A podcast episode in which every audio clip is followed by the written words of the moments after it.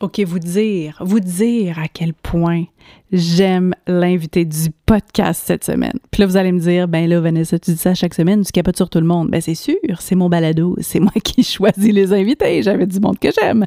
Mais je vous avoue, cette semaine, c'est particulier parce que j'ai l'immense honneur de m'entretenir avec mon amie Karine, que vous connaissez peut-être sous le pseudonyme Quantique Mama. Karine, qui est une ancienne sage-femme qui a quitté la profession il y a quelques années pour se consacrer entièrement à sa mission, qui est le nouveau paradigme des naissances et des familles. Et pour elle, ça passe par le savoir parce que pour elle, le savoir, c'est le pouvoir. Puis moi, je suis bien d'accord avec ça.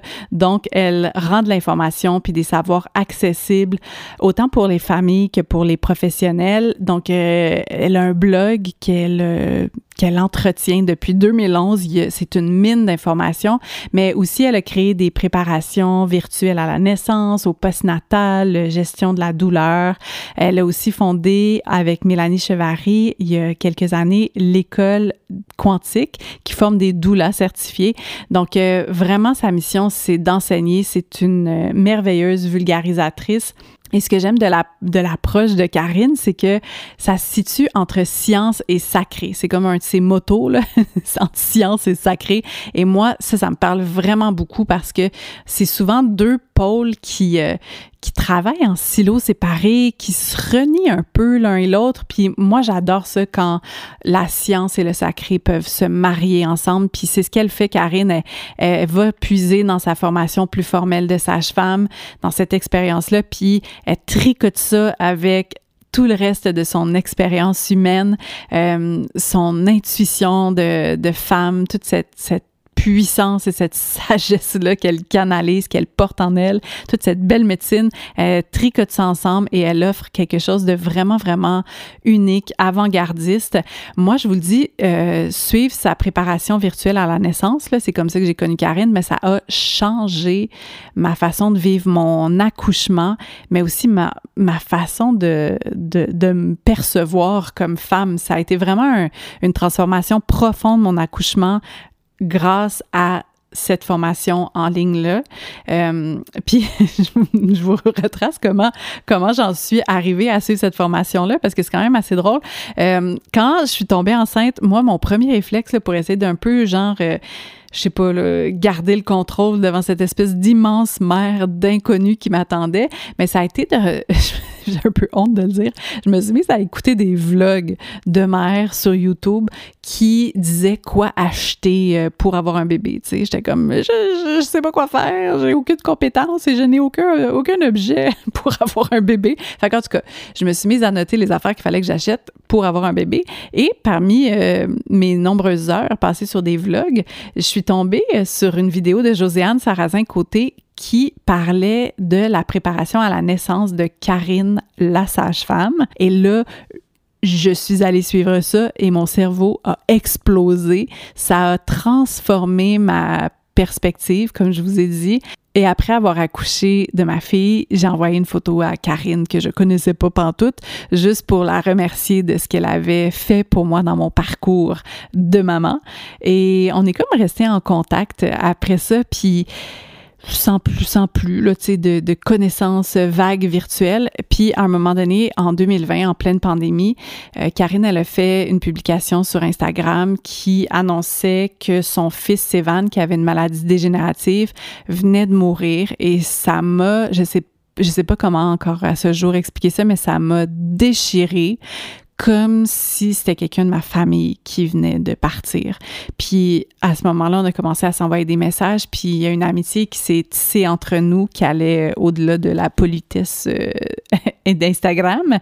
Et elle aussi, elle est venue nous soutenir à un moment vraiment crucial dans une épreuve qu'on vivait, toute notre famille en 2020. Puis à travers ça, on est devenus amis. Puis depuis ce temps-là, ben on se lâche pas. Puis plus j'apprends à la connaître, plus je comprend toute la puissance qu'elle porte, qui est multidimensionnelle. Ça va bien au-delà de l'univers des naissances. Karine, pour moi, c'est genre ma grande sœur, euh, celle qui, tu sais, des fois, genre, je dis des affaires, je vais pas tout catcher, ou tu sais, j'utilise des expressions, puis elle me remet à ma place avec beaucoup de bienveillance, là, mais tu sais, c'est ça, elle me permet vraiment d'avancer euh, dans mon chemin personnel Puis elle a vraiment. Euh, c'est comme, tu sais, c'est comme une grande sœur là, qui est comme, ah ouais, viens, t'en là, suis-moi, je vais te montrer comment ça marche. Fait que c'est vraiment très précieux pour moi d'avoir euh, une femme comme Karine dans ma vie. Là, elle, euh, elle est retournée vivre au Costa Rica. Fait on a enregistré cet épisode dans un petit sentiment d'urgence, là, juste avant qu'elle reparte. Elle était en train de faire ses valises. Elle a pris une pause, puis elle est venue me jaser ça dans mon salon, qui a, euh, je devrais vous le dire aussi, ou vous prévenir, un toit cathédral. Fait que c'est bien reverb. J'ai essayé d'arranger ça, mais soyez indulgents avec, euh, avec le son cette semaine. C'est vraiment un grand, grand, grand plaisir pour moi de vous partager cette conversation en compagnie de mon ami Quantique Mama.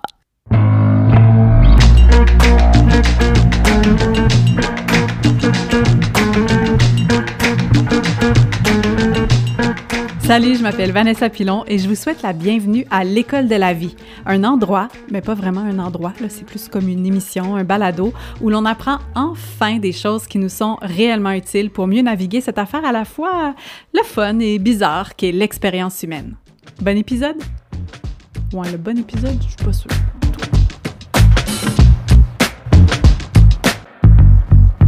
Euh, fait que j'ai envie qu'on commence par la manière dont moi j'ai appris à te connaître, puis comme Ouais. beaucoup de gens te connaissent dans l'univers des naissances, Mm. où tu es très active, où tu as comme consacré une grosse partie de ta vie.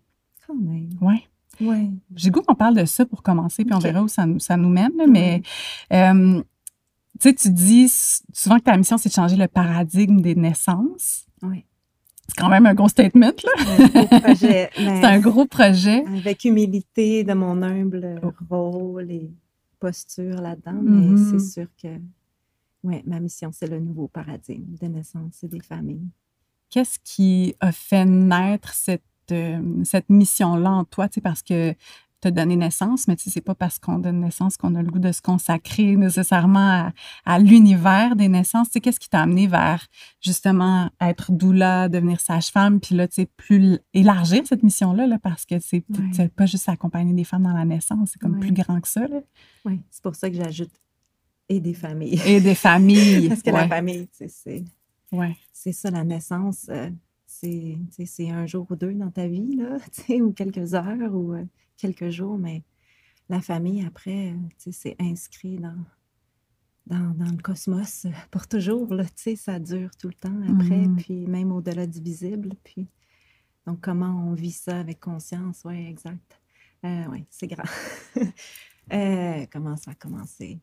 Je vais essayer de faire ce court, là, parce que c'est quand même une histoire qui date... euh, j'ai l'impression que, qui a pris naissance quand j'étais jeune. Je, je- enfant, je savais que je voulais plein d'enfants. Je trouvais que mes parents étaient plates d'avoir juste deux enfants. Euh, je savais que moi, j'en voulais plein. Puis, euh, je considère pas que j'en ai eu tant ça plein. J'en ai eu quatre, mais tu sais, je, je savais que je voulais plus que deux enfants. En tout cas, ça, c'est sûr. Puis, euh, ben, j'ai eu de la chance parce que je suis devenue enceinte à 20 ans. Et euh, j'étais tellement contente quand j'ai découvert que j'étais enceinte. C'était une grossesse surprise et, euh, et c'était comme si ça l'a activé en moi une mémoire. C'est transgénérationnel, comme qui était inscrit dans le cosmos quelque part, puis ça, s'est activé. Et, euh, et j'ai vécu ma grossesse euh, vraiment comme une extase.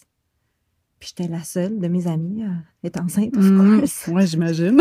21. euh, à 20 ans. Ouais. Puis, euh, ben, tu sais, je, je, je, je savais que j'allais accoucher, puis que j'avais pas peur d'accoucher. Mhm. Puis j'étais bien naïve parce que j'avais tellement confiance que je me suis pas préparée. Puis, euh, ben, j'ai eu de la chance parce que j'ai quand même accouché vraiment vite.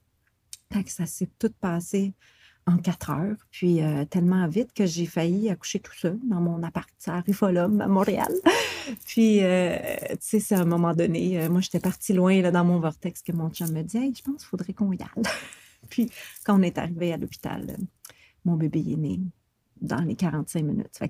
Mais quand Stéphane est sorti, puis que je l'ai vu, là, je me souviens encore, je m'entends encore aujourd'hui, tu sais, 20 presque 23 ans plus tard, dire Je l'ai fait!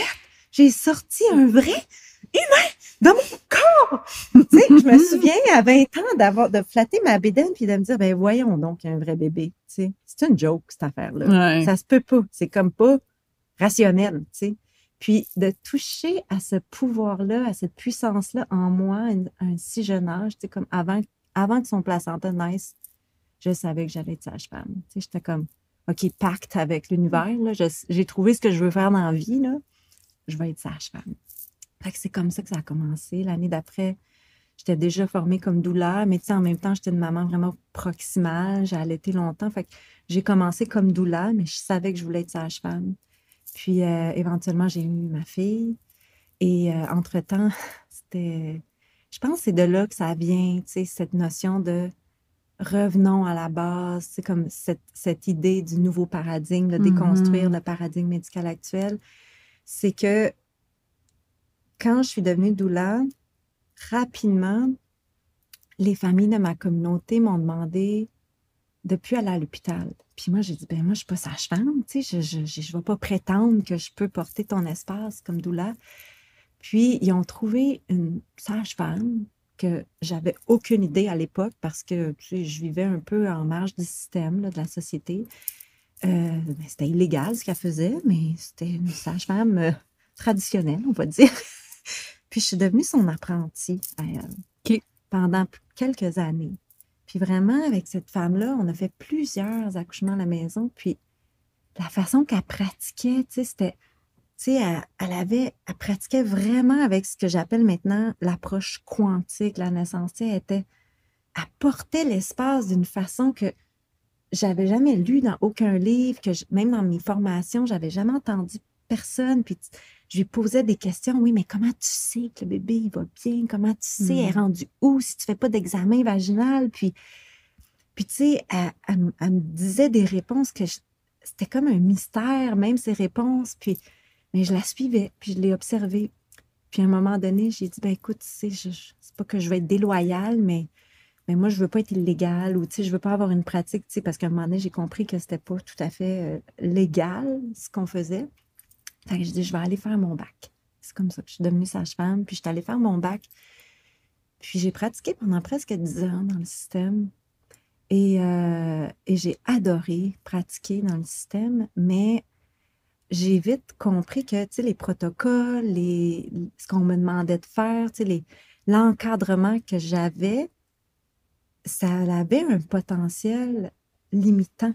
Mais j'avais, à cause que moi, j'avais vécu ces années-là avec elle, c'est comme si, malgré tout, j'arrivais à danser avec ça, puis à pas limiter mes clientes, puis à aller où ce qu'ils voulaient aller, puis tu sais, à, à quand même me sentir comme dans le système, mais comme si je n'étais pas dans le système, tu sais, sans faire rien d'illégal dans le système, mais, mais à un moment donné, après quelques années, j'ai, j'ai trouvé que ça devenait trop limitant. Puis, tu sais, il s'est passé des choses aussi euh, dans notre famille avec, avec notre fils Mhm. Evan qui est devenu malade, puis tout ça. Puis, ben, j'ai quitté ma pratique. Puis, entre-temps, mais moi, j'avais commencé à bloguer. Quand j'ai commencé comme sage-femme en 2011, tu sais, j'étais diplômée sage-femme en 2011, je travaillais à temps plein, 60, 80 accouchements par année. C'était exigeant quand Ah, c'est intense être sage-femme, là. C'est un accouchement n'attend pas l'autre. Puis- Oui, puis tu sais, les gens euh, souvent réalisent pas, mais tu sais, on est de garde Mhm. vraiment beaucoup. Puis euh, parfois, il y a des semaines où on a trois nuits blanches, tu sais, fait que c'est Ouais. dur pour la santé, c'est dur pour ta maternité, tu sais, nécessairement, tu Mhm. compromets ta famille quand tu es sage-femme. En tout cas, moi, c'est comme ça, je l'ai vécu. Puis, euh, fait un peu pour compenser tout ça, j'ai parti un blog. Aussitôt que j'ai commencé à pratiquer, j'ai commencé à bloguer. Fait que j'ai commencé à bloguer dans le bon vieux temps, là, tu sais, Mhm. en 2011. Puis, euh, éventuellement, mon blog est devenu de plus en plus populaire. Puis c'est là que, j'ai comme, je suis arrivée vraiment avec cette vision, mais dans le fond, c'est un nouveau paradigme, c'est, la naissance à l'ère moderne, elle a tellement été médicalisée.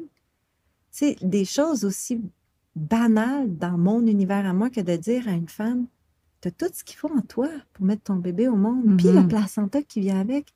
Tu pas besoin de personne pour te prendre en charge puis te sauver de ça. Ouais. Tu sais, comme, t'as juste. Moi, mon rôle, c'est de porter ton espace. Puis oui, j'ai des compétences. Puis oui, je sais quoi faire s'il y a une shit qui arrive.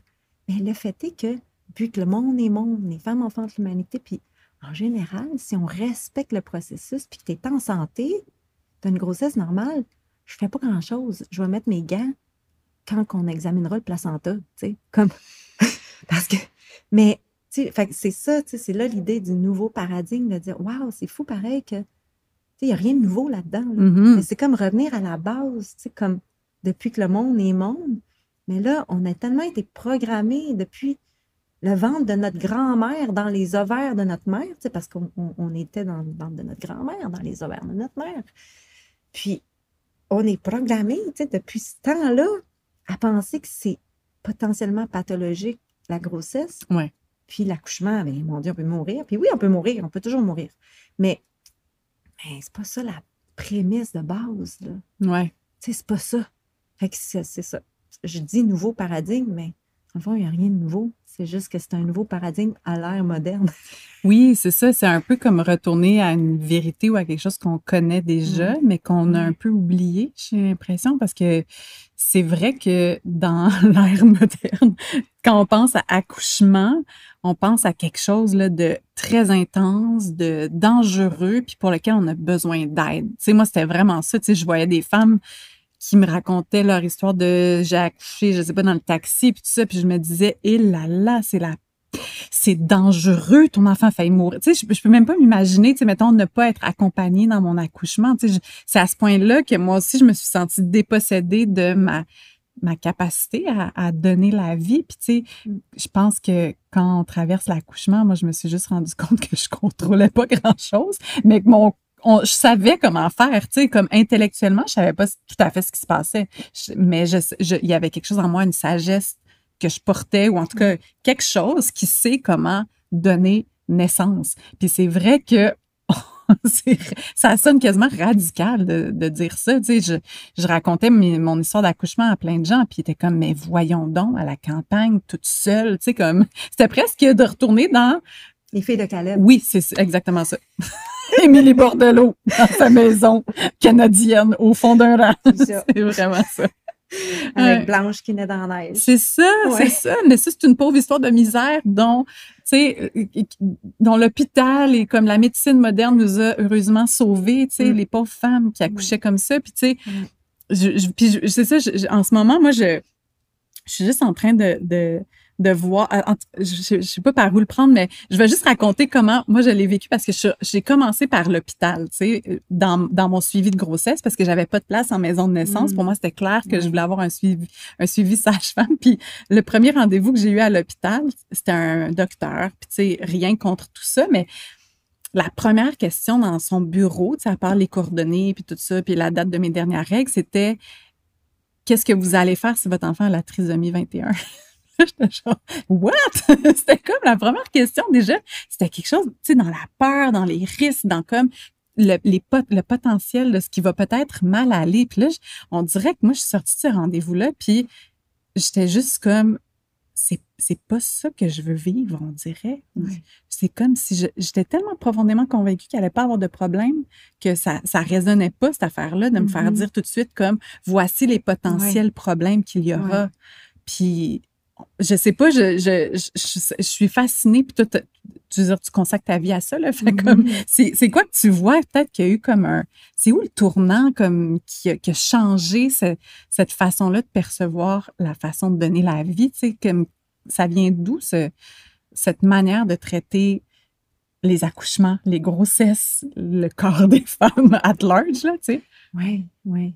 Ben, tu sais, euh, je veux dire, ça remonte à il y a plus que 100 ans maintenant, Ouais. tu sais, avec. euh, c'est aussi beaucoup lié à l'alliance médecin-église. Tu sais, il y a, il y a beaucoup de judéo-chrétiens Ouais. églises euh, là-dedans. Tu sais, moi, je suis pas historienne, là, mais c'est quand on regarde l'histoire, puis qu'on regarde aussi, tu sais, comme, tu sais, je veux dire, à l'époque, l'Église exigeait des, des femmes d'avoir un enfant par année, tu Mhm. sais, ou, ou- ou tout au plus aux années et demie. Puis Ouais. si tu attendais trop longtemps, tu sais, apparemment qu'ils venaient te cogner à la porte. Puis si tu, veux être une bonne chrétienne, il faudrait que tu, tu procrées, là, tu sais. Mhm.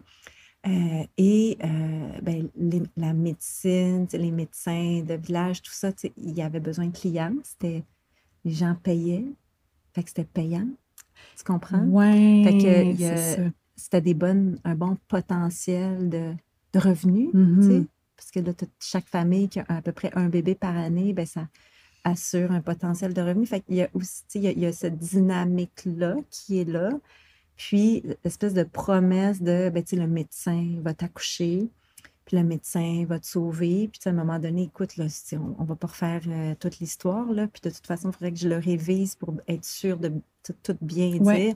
Mais, euh, mais tu sais, euh, avant ça, c'était les sages-femmes, c'était les accoucheuses de mm-hmm, village. Mm-hmm. On les appelait peut-être pas nécessairement tout le temps sages-femmes. On pouvait les appeler accoucheuses ou, ou, la matrone. Il y avait toutes sortes de, de titres. Là. Puis, ces femmes-là n'avaient pas, à cette époque-là, un diplôme universitaire comme moi. Mm-hmm. Ouais. Euh, fait il y, a, il y, a eu aussi toute une. Tu sais, euh, comment dire.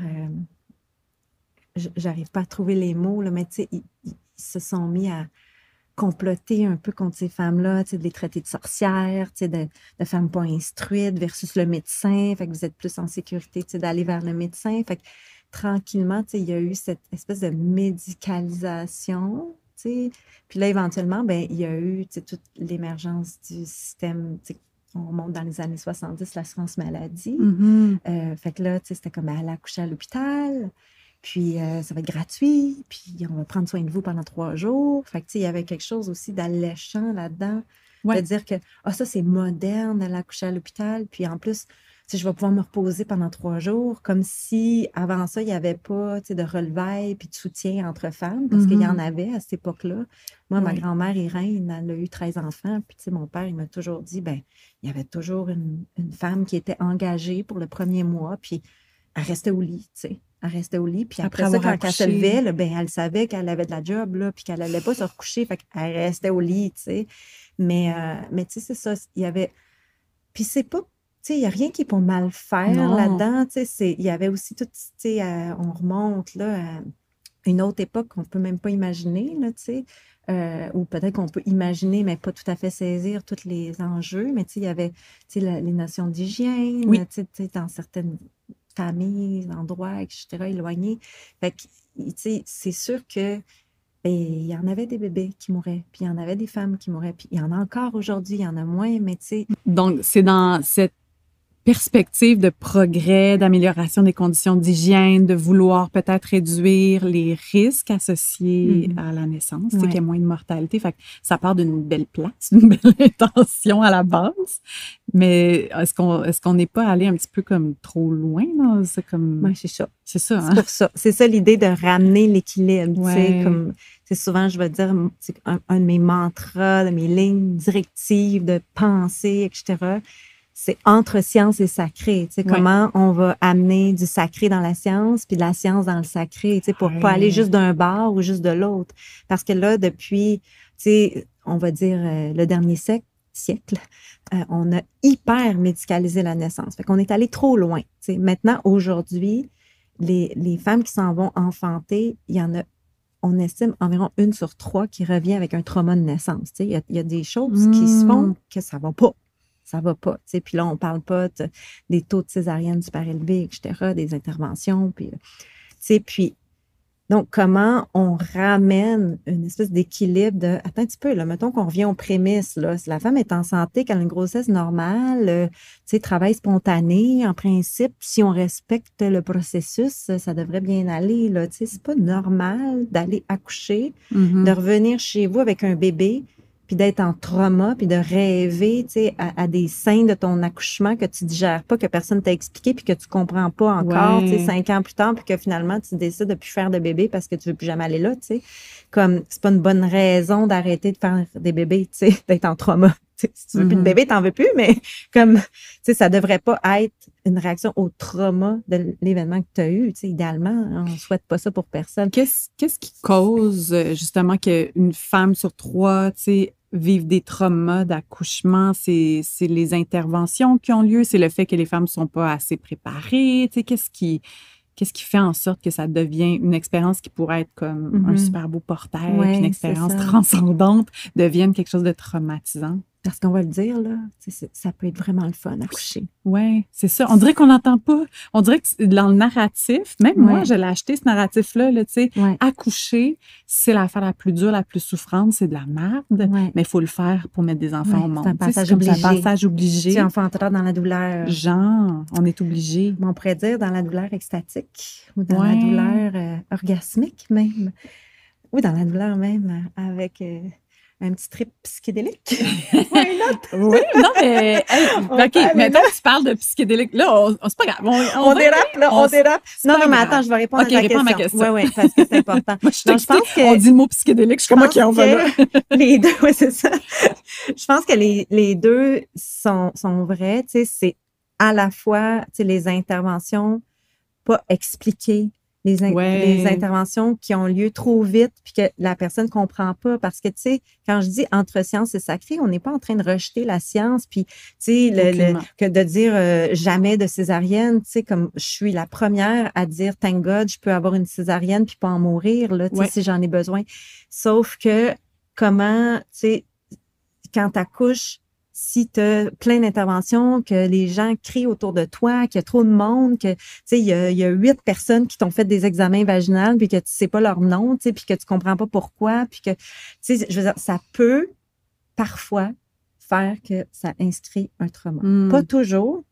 Fait ça, c'est une raison, mais il y a aussi effectivement l'absence de préparation, parce que l'absence de préparation fait que ben, ça se peut que tu acceptes des interventions qui sont pas justifiées parce qu'il y en a des interventions qui sont faites de, par protocole ou par habitude, parce que c'est confortable de faire ça comme ça, parce que tu es sage-femme ou t'es gynéco depuis 20 ans, puis tu as toujours fait ça de même, puis même si la nouvelle recommandation dit de faire autrement, ben, tu es confortable, puis tu continues. Fait que, tu sais, le fait d'être informé va faire que peut-être tu vas pas subir ça. Hmm. Euh, mais tu sais, la définition de trauma, moi, une que j'aime beaucoup, c'est super simple, c'est too much, too soon, too fast. Fait que ça peut aussi être ta couche chez vous, dans ton pouvoir, mais ça va trop vite, c'est trop intense, euh, n'étais pas prête à ça, puis euh, ça dépasse, puis finalement, tu fais comme Oh my God, ça fait bien trop mal, c'est bien trop intense, mm-hmm. puis jamais je veux faire de bébé. sais. Fait que comment c'est pas parce que tu es à l'hôpital nécessairement. tu peux avoir un trauma puis accoucher dans ta puissance chez vous, là, mm-hmm. avec euh, des sages-femmes extraordinaires ou accoucher tout seul, si c'est ça ton choix, puis tu peux avoir un trauma de ça. Fait que c'est pas la question de généraliser, là, mais mm-hmm. oui, c'est sûr que la préparation en amont, moi, je pense, puis c'est pour ça que je fais tout ce que je fais, ça aide à prévenir ça. Mm. C'est pas une garantie que ça n'arrivera pas, mais ça aide à prévenir ça. Puis après ça, si ça arrive, si ça chie, comme je dis, mettons que tu as un accouchement de merde, même si tu sais préparé, mm-hmm. ou que ça va vraiment trop vite, tout soon, tout fast, puis que, euh, ma foi, tu sais, j'ai pas eu le temps de réaliser que mon bébé est né, là, tu sais, parce que moi, j'ai vu des femmes accoucher en une demi-heure. Quand tu accouches en une demi-heure, c'est intense. c'est le moins qu'on puisse dire. C'est pas nécessairement mieux que d'accoucher pendant 20 heures, tu sais. Fait que quand ça arrive, mettons qu'il y a un potentiel traumatique dans l'expérience, ce qui va faire souvent qu'il n'y aura pas de nécessairement un trauma qui, va s'inscrire, c'est comment la personne va être supportée après. Fait comment elle va être entourée après, comment elle va être capable de poser ses questions ou d'exprimer j'ai trouvé ça vraiment dur. Hey, ça a fait vraiment mal, je m'attendais pas à ça. Comme comment tu te sens là-dedans? Comment tu dors maintenant? Ça va-tu mieux? Comment tu si tu me poses la question une semaine plus tard, quand tu repenses à ton accouchement maintenant, ah, c'était vraiment cool. OK, mais là, il y a une semaine, elle était comme plus jamais, tu sais, puis fait que là, tu vois que, OK, il y a une évolution, il semble pas y avoir un trauma qui s'inscrit, tu sais. Mm-hmm. Mais le, c'est un des, comme secrets, là, comme, pas, pas un secret, mais un des, des éléments vraiment favorables. C'est vraiment c'est comment on va préparer notre postnatal, s'assurer qu'une fois l'autre bord de ce portail-là de l'enfantement, on a le bon monde pour nous attraper, peu importe ce qui arrive, un accouchement orgasmique ou un accouchement de merde ou un accouchement où finalement, tu sais, mon bébé est mort, peut-être, tu sais. Fait que j'ai, mais sauf qu'en amont, j'ai préparé, j'avais confiance en ma sage-femme, j'ai un bon lien avec elle, j'ai confiance en mon médecin, j'ai confiance en ma doula, mon chum, ma mère, whatever, qui, qui est là. Puis je sais que peu importe ce qui se passe pendant, quand je vais arriver l'autre bord, j'ai confiance, j'ai bien préparé les choses. Fait que, tu sais, Mm. Ça aussi, c'est un des facteurs préventifs un peu Ouais. du trauma. Ouais. dans la préparation à l'accouchement, tu sais, moi, j'ai eu, j'ai, j'ai- eu qu'une seule, qu'une seule enfant. Je l'ai traversée une seule fois, tu sais. Puis, dans, dans mon expérience, je me suis rendu compte que l'emphase était vraiment mise dans l'accouchement en tant que Mhm. tel. Puis là, tu tu sais, je t'ai entendu dire postnatal. Puis, tu sais, c'est fou, moi, après, tu sais, puis on pourra revenir sur mon histoire d'accouchement si c'est pertinent, mais tu sais, après ça, mon postnatal, on dirait que je- ça avait été euh, brièvement Occulté. oui, un peu occulté. Puis j'avais tellement mis d'énergie, Ouais. puis tu sais, justement parce que je voulais être prête, j'avais lu plein de choses, je m'étais préparée, j'avais suivi ta préparation à la naissance.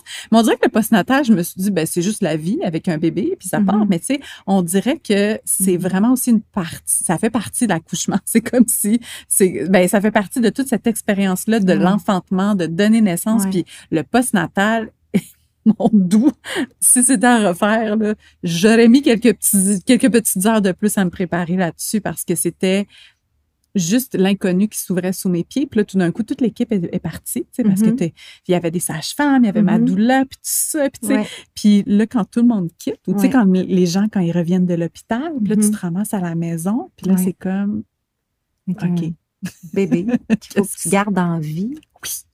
Moi, c'était juste ça, mon objectif. Je il faut juste que je la garde en vie Ouais. chaque heure. C'était comme, Ouais. parfait, cette heure est réussie parce que mon bébé est vivant, mais je sais pas, tu sais, c'est comme, je sais pas pour, pourquoi tout ça, c'est tellement d'inconnu, c'est tellement Ouais. comme, c'est un gros, une grosse transformation, c'est beaucoup de nouveautés en même temps. T'es comme, je- j'ai, j'ai jamais rien, je sais pas ce que je fais. Tu sais, moi, c'était vraiment ça, j'avais vraiment l'impression d'être, de devoir prendre soin de moi, de me reposer profondément, puis en même temps, de devoir faire la tâche la plus importante de ma vie. Tu sais, c'est comme ce, para, sais, ce Ouais. paradoxe-là, là, c'est, c'est dur à tenir. Là.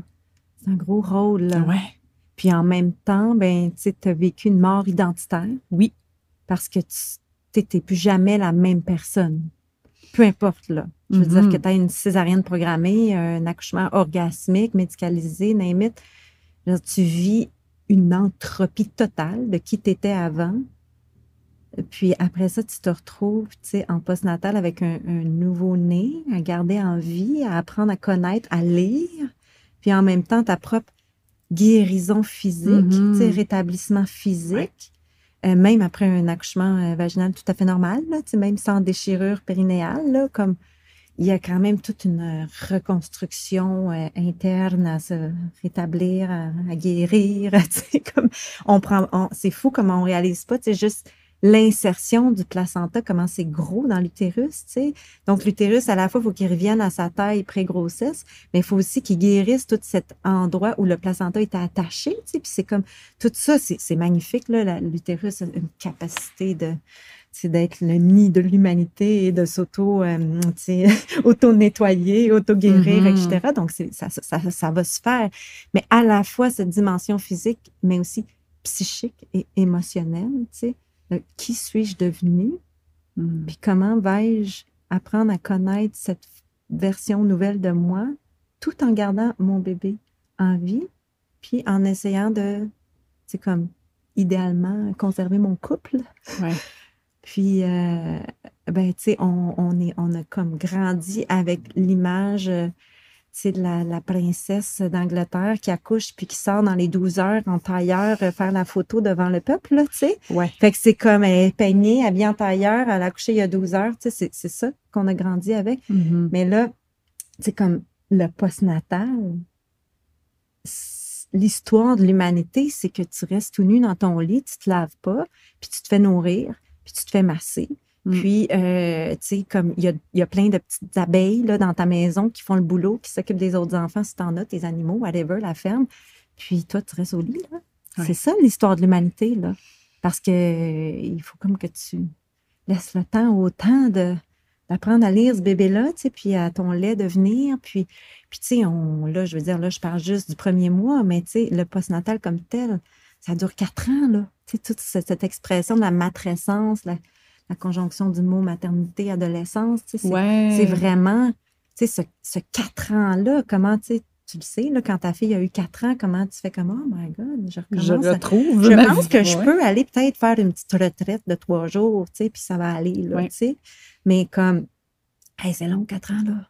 Fait que, tu sais, si t'as pas de tribu, si t'as pas de village, ce qu'on a pu, euh, tu sais, puis ton chum retourne travailler après deux semaines ou il prend son cinq semaines off, mais il pense qu'il va ré- rénover le garage ou refaire la salle de bain. Tu sais, comme, non, c'est pas des vacances de construction, là, tu sais. Ben, même le mot congé de maternité, Ben oui. c'est une drôle d'appellation. c'est ça. On s'entend. Exact. Ouais. Ouais, mais tu sais, ça aussi, tu sais, il y a comme tout un nouveau paradigme à ramener, tu sais, des, des pratiques ancestrales qui sont l'histoire de l'humanité, mais qu'on a perdu parce qu'on nous a médicalisé ce portail-là de nos vies. Puis c'est, c'est, des hommes là, qui ont fait ça. J'ai rien contre les hommes, j'adore les hommes, mais comme les hommes conscients, je veux dire, les hommes du nouveau paradigme, je les adore, eux autres. Mais, euh, mais tu sais, dans l'histoire, tout ça, là, cette médicalisation-là, sais, euh, je veux dire, c'est principalement cette énergie patriarcale, comme on va les prendre en charge, ces pauvres femmes, tu sais, s- sexe inférieur, puis on va leur dire comment accoucher, puis on va les sauver de leur propre sort, tu enfanteras dans la douleur. Tu sais, juste le terme délivrance pour la sortie du placenta, c'est comme, on va te délivrer, tu sais. Mais délivrer de quoi, tu sais? Comme, comme mon propre sort de pauvre femme qui enfante l'humanité, excuse. Ouais. Genre, I'm fucking powerful. Ouais. Comme, genre, I've got this, tu sais. Fait que moi, ma job, tu sais, oui, j'enseigne la naissance, je parle tout le temps de naissance, c'est ce que je fais dans la vie, tu sais, mais c'est juste, tu sais, je le dis tout le temps, puis dans mes séminaires aussi, vous n'allez pas apprendre grand-chose. Je vais juste vous rappeler Mhm. une mémoire qui est là dans vos cellules depuis que le monde est monde, tu sais, puis qu'on a comme oublié. Fait que c'est juste d'aller réactiver ça, puis de faire, wow, minute. Puis quand on réactive ça, il n'y a pas de promesse que ça va bien aller, que tu vas avoir un super accouchement, ni même que ton bébé va être en santé ou vivant, tu sais, comme, puis qu'il va vivre 100 ans, là. Mais quand tu touches à ça, que tu y vas, là, ben, c'est comme un bon départ Mm. pour réapprendre à te connaître de l'autre bord de ce portail-là, tu sais. Comme, c'est comme, OK, tu sais, moi, j'ai fait ça. Fait que là, c'est intense, mais je- ça, ça- ça devrait aller, tu sais. Je me souviens quand Sévan est né, tu sais, j'avais, j'avais 21 ans, là, j'étais fière, là, j'étais comme, oh my God, j'ai fait ça, moi, j'ai sorti un bébé, tu sais, sans épidural, rien, j'ai même pas déchiré, comme, je suis donc bien puissante, tu sais, comme, comment quand j'ai recommencé à sortir dans le monde, tu sais, je voyais une mère, puis j'étais comme, hey, on est dans le même club, là, tu sais, comme, oh my God, elle aussi, elle a vécu ça, tu sais, C'est puis fou, hein? comment j'étais, tu sais, je le dis, là, puis j'ai des frissons, tu sais, puis écoute, ça me fait ça à chaque enfant, là, tu sais, ma deuxième est la maison de naissance avec des sages-femmes, c'était un orgasmic birth. Pendant cinq heures, tu sais, j'ai eu zéro mal, c'était juste comme un gros orgasme. Ah ouais? Puis, euh, tu sais, le film Orgasmic Birth était même pas sorti, là, tu sais, c'était comme... Moi, je me souviens, après, j'étais comme, hey, c'était tellement le fun, comme j'ai même pas crié. Puis mon chum qui me dit, non, non, t'as crié, là, pendant cinq heures. J'étais comme, ah, mais ça n'a pas fait mal, tu sais. Puis j'avais mes contractions, puis je disais, oui, oui, tu sais, c'était comme, je jouissais. Puis bon, tu sais, à ma, à ma troisième, tu sais, pour faire vite, vite le tour, là, j'en ai quatre, fait que ça va aller vite. Mais j'ai accouché chez nous, tu sais, dans l'eau, puis avec des sages-femmes, c'était super. Là, petit conseil d'amis ici, si vous avez déjà eu une orgasmic birth ou que vous aimeriez vivre ça, faut pas chercher l'orgasme parce qu'on la trouve pas. Fait que là, ma troisième, j'ai fait l'erreur de chercher l'orgasme. Ouais. je l'ai pas trouvé. Donc elle, elle a été tough. Mais euh, puis après ça, mon quatrième, c'est comme fou, vraiment. Mais, mais tu sais, juste ça de chaque bébé, comment à chaque bébé, je suis allée éveiller l'aube de ma nouvelle puissance, tu sais. Puis que c'est cette aube de cette nouvelle puissance-là qui m'a permis d'être la mère de cet enfant-là. Parce que l'enfant, il vient pas pour la, la femme que tu es là. Il vient pour la, la mère que tu vas devenir l'autre bord, tu sais. Wow. Juste cette phrase est vraiment puissante. C'est vrai. L'enfant, il vient pas pour la personne qu'on est là. là. Non, non, non. Ouais. Non, non. Ouais. Puis il sait très bien. Moi, je veux croire, Mm. là, tu sais, comme que il sait très bien dans quoi il s'embarque. Puis il signe pour ça. Puis, tu sais, je veux, je, et, et je le dis vraiment en toute connaissance de cause, là. Je Mm. pense qu'on signe pour notre chemin de vie. Puis je pense que nos enfants, ils signent pour ça. Puis, tu sais, même quand on a un accouchement de merde, je pense que, in some way, on- je suis convaincue qu'on signe aussi pour ça. Puis, tu sais, Mm. c'est- c'est l'art de- du tissage après, comment on va intégrer cette histoire-là, puis, tu sais, être accompagné dans ce tissage-là qui va faire que peut-être ça prendra un an, deux ans, trois ans, mais à un moment donné, on va comprendre c'est quoi les cadeaux de ça, tu sais? Puis, comment que ça nous a réellement, même si on n'a pas eu l'accouchement de rêve, amené à l'aube de notre nouvelle puissance. tu sais? Mhm. Puis, c'est comme, là, c'est c'est là le code, là, tu sais, pour materner cet enfant-là. Ouais. Ouais. Est-ce que tu vois un. Sais, parce que là, tu as accompagné beaucoup de femmes. Toi, tu l'as vécu en tant que femme. Sais, Est-ce que tu vois le lien entre, mettons, la manière dont tes enfants sont nés, puis euh, tu sais, leur personnalité Leur ou comme leur. Ouais, ou tu sais, comme toi, Ah oui. ta relation avec eux. Est-ce que tu Ben trouves oui. que ça teinte? Ouais. Ah oui, oui, Ouais. c'est sûr, c'est sûr. Ben oui. Comment, mettons? Ben, tu sais, je veux dire, en même temps, je veux pas euh, Non, trop ça. exposer mes enfants, mais tu sais, comme, je, je, je peux très bien le voir. Ouais. tu sais, puis des fois, c'est, c'est tellement évident que c'est, c'est, c'est comme un peu euh, intimidant, tu sais.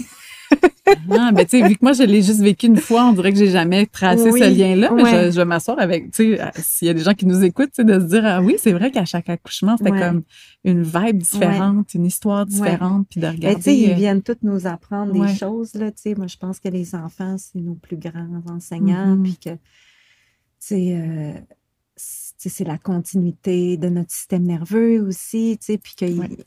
on est reliés, puis en même temps, ils ont leur propre destinée, puis ils ont leur propre système nerveux, mais quand même, on est un grand tout, la famille, là-dedans. Mais, euh, ouais, ouais, tu sais, chaque enfant est différent, là, vraiment, ouais. Puis moi, je, tu sais, je- moi, je pense que tout commence avec la naissance. Mm. Sais, C'est vraiment une conviction que j'ai que si on veut changer le monde, il faut honorer la venue au monde des nouveaux humains. tu sais. Puis honorer la venue au monde, c'est pas juste la naissance. C'est tout le postnatal, c'est les premières années, c'est comment, en tant que société, on va valoriser c'est le, rôle du- des parents, du père, de la mère, de la famille mhm. mettre des choses en place, des politiques en place pour supporter ça. Quand on voit des pays, comme en certains pays en Europe, qui ont à peine un mois de, de congé, ou les femmes ils ont encore juste deux mois, Mhm. parfois de, de congé. C'est pas, on n'honore pas les femmes, là. On, on- on perpétue un vieux paradigme qui nous a prouvé que c'était pas top. Mhm. Fait que, ouais, moi, je suis con- convaincue complètement là, de, que ça commence avec la naissance. Puis aussi, après ça, je veux dire, il y a toute la roue de la vie. Nous, les femmes, on a, on a plusieurs grands portails qu'on traverse avec les menstruations, avec la, la maternité, avec chaque grossesse, la, la fertilité, le fait d'être fertile, à un moment donné, de, de l'être moins quand on arrive à la périménopause, puis à un Mhm. moment donné, de ne plus l'être fertile quand on est ménopausé, mais comment ces portails-là, ils ont été hyper médicalisés? Puis, tu sais, sans être conspirationniste, mais moi, je, sais, je, je le sais, puis parce que c'est ma vie, c'est toute ma vie, c'est ce que j'enseigne, ces portails-là, c'est des portails d'empuissancement des femmes.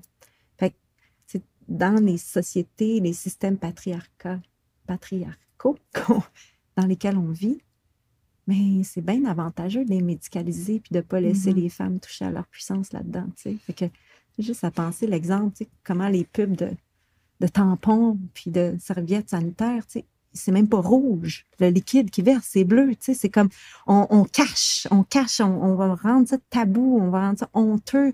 Mais c'est des portails tellement puissants Ouais. des femmes, tu sais, qui, tu sais, on est des sorcières, là, puis, tu sais, je veux dire, on est, on est les filles des, des sorcières qui n'ont pas pu brûler, tu sais, fait que c'est comme, ben, ces portails-là, ils ont toujours été là, puis sont au service, pas juste des femmes, ils sont au service des familles, des hommes, des sociétés, sais, at large, de toute l'humanité, c'est, toute cette sagesse, cette, cette, ce mode de vie matricentrisme, Ouais. c'est après le patriarcat, what's next, là? Et si on revenait à une, une vie qui est plus matricentriste, centrée sur la mère, la femme, la famille, wow! Moi, j'ai le goût de vivre dans ce monde-là. C'est ça, c'est que c'est pas. Quand on parle de matricentrisme, c'est pas centrer ça sur les femmes puis que les femmes reprennent le pouvoir puis c'est comme pas pas une lutte de pouvoir, pouvoir, c'est comme c'est tellement je pense juste de replacer parce que la naissance c'est toute l'humanité, fait que c'est sûr que l'humanité elle passe par une femme. Ben oui. même ça marche là, c'est comme euh, Mais elle a aussi lieu grâce aux hommes. oui, c'est ça, c'est ça. Fait Puis les hommes, tu sais, ils nous supportent et nous protègent. Exact. C'est ça. Puis, tu sais, moi, je- je- quand j'accompagne, parce que j'ai encore une pratique maintenant, mais au Costa Rica. Puis, euh, mais tu sais, même avant, quand je travaillais au Québec, bref, quand j'accompagne un couple, souvent, tu sais, je vais dire à l'homme, tu as un rôle tellement important, tu sais, es le Mhm. gros arbre de la famille, tu sais, à quel point tu vas être là, puis tu vas être ancré dans tes racines, tu sais, puis jouer le rôle d'y croire, puis d'y croire encore en ta femme, tu sais, quand, elle, quand elle, elle y croira plus, puis qu'elle va douter, à quel point tu vas être capable de la regarder dans les yeux, puis de dire, you're doing it, tu sais, tu le fais. Je- tu sais, tu y crois plus, là, mais tu t'en souviens, on en a parlé, là, mais comme, tu le fais. Puis je te vois, là, puis je t'aime, puis je suis avec toi, tu sais, mais c'est- tu sais, c'est ça le rôle, tu sais, puis même le rôle, c'est pas juste pendant qu'on accouche, puis qu'on est dans le sommet, tu sais, sur le bord d'être fragmenté, mais c'est aussi quand on est en pleine mastite avec une fièvre à 39, tu sais, puis qu'on est dans le lit, puis qu'on pleure, puis que, tu sais, on sait pas quoi faire avec notre enfant, euh, tu sais, de 2-3 ans qui fait des crises, Ouais. puis qui arrive à Qu'on son dort niveau pas assez. qu'on dort puis ouais. pas, puis tu sais, comment est-ce qu'il va nous regarder puis dire c'est dur là en ce moment là, mais comme on va y arriver, Ouais. comme I've got you, tu peux te suspendre après moi parce que je suis un gros arbre, je suis pas un petit arbre frêle qui va casser au premier vent, au Mhm. premier coup de vent là, comme we've got this, tu sais. Ouais, mais Ouais. c'est ça, c'est que, tu sais, dans tout changement de paradigme autour de la naissance puis des Ouais. familles, il y a aussi ça, là, tu sais, là, on parle beaucoup des femmes puis de l'accouchement en tant que tel, mais comme, c'est vrai que les hommes, tu sais, comment ils se préparent à devenir pères, comment ils se préparent à, Mhm. accompagner Ouais. les mères dans l'accouchement, tu sais, c'est, comme, elle est où cette information-là? Et, C'est tu ça. sais, c'est En où? amont. En C'est ça. amont. C'est ça, tu sais, comme moi, quand je, je travaille avec, avec les couples, souvent ils disent quand est-ce qu'on parle de la naissance? On va- Mhm. On va parler de la naissance quand on va avoir préparé le postnatal. Ouais, toi, tu commences comme- par le postnatal. Moi, là, je prends un- une rencontre, puis tu sais, j'exige que les deux parents soient là. Puis on parle du postnatal pendant au moins deux heures. On ne va pas dépasser deux heures, là, mais c'est entre une heure et demie puis deux heures. Puis comment j'en parle, c'est- oui, de toute cette convalescence pour le, le- corps, le, cœur, etc., la psyché, qui vient d'être transformée. Euh, mais souvent, souvent, comment j'en parle, ça va être avec euh, cette notion de parentalité proximale. Fait qu'on va vraiment voir c'est quoi la parentalité proximale. Parce que on a tellement été programmé, tu sais, à penser que un bébé, quand ça pleure, puis que tu, tu le prends trop, ben c'est des caprices, puis etc. Puis, tu sais, ça devrait boire autant d'heures, puis etc. Fait que moi, je pars de là. Je suis comme, c'est quoi les... les- comment qu'on lit ça, un bébé? C'est quoi? Ça vient, tu sais, ça vient pas avec un mode d'emploi, mais en même temps, on, ça fait longtemps qu'on s'occupe des, des petits humains, là, tu sais, fait qu'on peut... Si on s'inspire du concept du continuum, là, depuis que le monde est monde, un bébé, ça naît, qu'est-ce que ça a besoin comme première chose? L'attachement à la naissance. Comment qu'on favorise ça, l'attachement à la naissance? Qu'est-ce qu'on met en place pour, ben, quand il va naître, s'il va bien, puis que toi, tu vas bien, on va pas vous déranger, Hmm. vous allez vivre les premières. On va pas le prendre, là. Il va rester en peau à peau avec toi. Puis, tu sais, ah, l'allaitement. Bien sûr, tu peux être un parent proximal puis pas allaiter. tu sais, Si, tu veux pas allaiter ou que tu n'as plus de sein pour X raison, euh, ben, tu peux être un parent proximal. Mais comment qu'on allaite ça, un bébé? Tu sais, parce qu'on pense que ça vaut 4 heures, un bébé. Non, non, un nouveau-né, là, ça vaut 15 minutes. comment, comment tu vis ça d'entendre ça que, tu sais, il va peut-être boire aux 15 minutes, ton bébé. Puis, ah, je te rassure, des fois, il, il va dormir, là, tu sais. Mais après avoir bu euh, aux 15 minutes, 20 minutes, une demi-heure, tu sais, pendant des heures, là, il va dormir. Mhm. Tu vas dormir, toi aussi. Là, on peut-tu parler de cododo? Comment qu'on fait ça, tu sais, comme le cododo sécuritaire? Parce que là, on nous a programmé à penser que si on fait du cododo, on va l'écraser, tu sais, puis on va le tuer, notre bébé. Ça peut arriver, mais si on respecte les, les conditions de base, c'est super sécuritaire. C'est l'histoire de l'humanité. Le portage. T'as pas besoin de la poussette bougabou à 3000 pièces tout de suite. Là. Si tu veux m'emmener, tu te l'achèteras. Mais tu sais, sérieux, investis dans des- un bon porte-bébé. Hey, je peux, je vais le dire, là. Moi, j'en ai eu une, poussée de bougabou, parce que, tu sais, les premières affaires que j'ai cherchées quand j'ai appris que j'étais enceinte, à part Ouais. comme faire un suivi sage-femme et Ouais. tout ça, j'ai cherché qu'est-ce que je dois acheter, C'est tu sais. ça. Puis, la poussée de bougabou, bon, on me l'a donnée, mais je l'ai utilisée deux fois. C'est ça. Ça m'a servi à rien pas tout. Fuck all. Fuck all. Fuck all, fuck all, fuck all. Mais c'est ça, mais sauf que, tu comprends? Je veux dire, moi, je travaille avec des couples tout le temps, puis on est tous programmés à, à- Tu sais, ça fait partie des premières questions que j'ai Mhm. besoin. Oui, qu'est-ce que j'achète? Mais tes bras, des seins, plein de lait. Mais qu'est-ce qui fait que tes bras libres puis des seins pleins de lait? C'est que tu as du monde autour qui te nourrit parce que Ouais. si tu manges pas assez, tu n'en auras pas assez de lait. Puis si tu es triste puis tu es déprimé, ben, tu n'en auras pas assez de lait. Puis si euh, tu as des doutes sur ton couple puis que, tu sais, je veux dire, ça se peut que tu n'aies pas assez de lait. Ouais. Fait que comment on va te nourrir toi pour que tu puisses te nourrir lui? Puis, tu sais, je veux dire, après ça, on continue. C'est quoi les besoins, tu sais, le portage? Euh, comment lire les pleurs de bébé? Tu sais, un bébé, tu sais, un je veux dire, en, en- en- en Afrique, ils disent un, un bébé, ça pleure pas, tu sais, quand c'est bien. Quand tu réponds bien à- au bébé, ça pleure pas. J'ai un dicton qui dit les bébés africains ne pleurent pas. Pourquoi? Hey, ils sont tout le temps dans les bras de leur mère. En plus, dans certaines cultures, ils ont les seins à l'air. Fait que c'est facile, là, tu sais. Je veux dire. C'est le bar à pain de Pacini, là. Ça. Fait que, euh, il n'y en a pas de problème, je pas Ouais. besoin de pleurer. On répond tout de suite à mes besoins. Fait que, tu sais, si ton bébé pleure, tu sais, c'est quoi des pleurs comme que tu auras à t'inquiéter? Parce que des fois, il y a des bébés Oui. qui ont des conditions, euh, tu sais, comme le reflux, etc. Fait que, c'est bon, c'est quoi les signes, que, tu sais, puis qu'est-ce que tu peux faire, puis des intolérances, puis etc. Mais quand on regarde tout ça, puis comme, OK, tu sais, euh, méfie-toi des conseils pour bébé, tu sais, conseils genre les pros du sommeil, OK? on va se le dire, là, c'est normal que ton bébé se réveille. Fait que comment tu vas organiser ta vie autour du fait que tu as un bébé Mhm. et non vouloir organiser la vie de ton bébé autour de ta vie. Parce que c'est ça le plus grand défi. Souvent, Ouais. les gens sont comme Oh boy, t'as peu, là. On pas vu ça de même, tu sais. Mais c'est sûr, nous, on a, tu sais, je veux dire, moi, euh, tu sais, mes parents, ils ont fait ce qu'ils pouvaient, mais ils m'ont laissé pleurer. Mhm. Puis, tu sais, quand j'ai eu un enfant à 21 ans, je peux te dire, en plus, il n'y avait pas d'Internet là, à l'époque. Là. Euh, et je l'ai entendu, là, laisse-les pleurer. Laisse-les pleurer, ton bébé, il va tu sais. On t'a laissé pleurer, nous autres. C'est bien correct. C'est bien correct. Mais maintenant, on sait avec des imageries, tu sais, comme euh, cérébrales, que ça a des séquelles euh, irréversibles, tu sais, de faire ça. Fait que, no wonder pourquoi on est si insécure puis qu'on a autant de troubles d'attachement, là, notre génération. Mhm. Fait qu'on peut-tu, genre, apprendre, tu sais, des, tu sais, du, du passé, puis essayer de, de ramener comme un équilibre entre science et sacré, là. Ouais. Mais je pense que c'est- beaucoup ça de ce que j'entends que tu essaies d'amener. C'est comme d'aller prendre la sagesse du passé, prendre toutes les innovations et le Ouais. progrès de la science, Ben puis venir les marier ensemble là, au, au lieu que ce soit comme deux silos Un ou séparés, l'autre, un là. ou l'autre, là. Ouais. puis de faire comment est-ce qu'on peut prendre le meilleur des deux bords. Puis aussi, quand je t'entends parler, on dirait que ce que je vois par rapport à, au postnatal, puis à, à la famille, puis la, la maternité, puis comment on interagit avec nos enfants, c'est comme, c'est comme si c'était la, la société capitaliste de genre, comment est-ce qu'on peut faire fonctionner ça, là, faire rouler le plus vite Ouais. possible, qui dorme le plus vite possible? Tu sais, c'est comme si on voulait que ça, ça soit le moins roule. d'in- ça roule, puis qu'il y ait le moins Ouais. d'inconvénients Qui possible. retourne travailler le plus vite possible Genre. Pour on payer dirait que des impôts. on dirait que c'est un peu ça l'objectif, honnêtement. Ben là, oui. tu sais.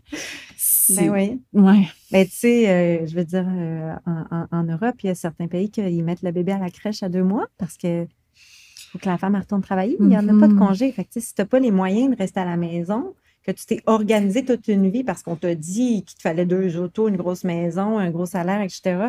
Fait que tu t'es endetté en conséquence. Ben là, tu te retrouves avec ton bébé, puis même si tu as le goût, tu sais, parce que souvent, moi, je le vois dans ma communauté, comment les femmes, quand elles touchent à ça, sont comme, eh, plus le goût, là, moi, d'aller travailler à deux mois, là. Genre, Mhm. euh, euh, non, j'ai vraiment plus le goût, mais là, euh, je me suis comme construit une vie avant ça, tu sais, mon ancienne moi, là, elle s'est comme construit une vie, puis des dettes, qui fait que j'ai comme pas le choix d'y aller. Fait que euh, comment je, je, je, je réapprivoise euh, Mhm. ce changement d'identité, tu sais.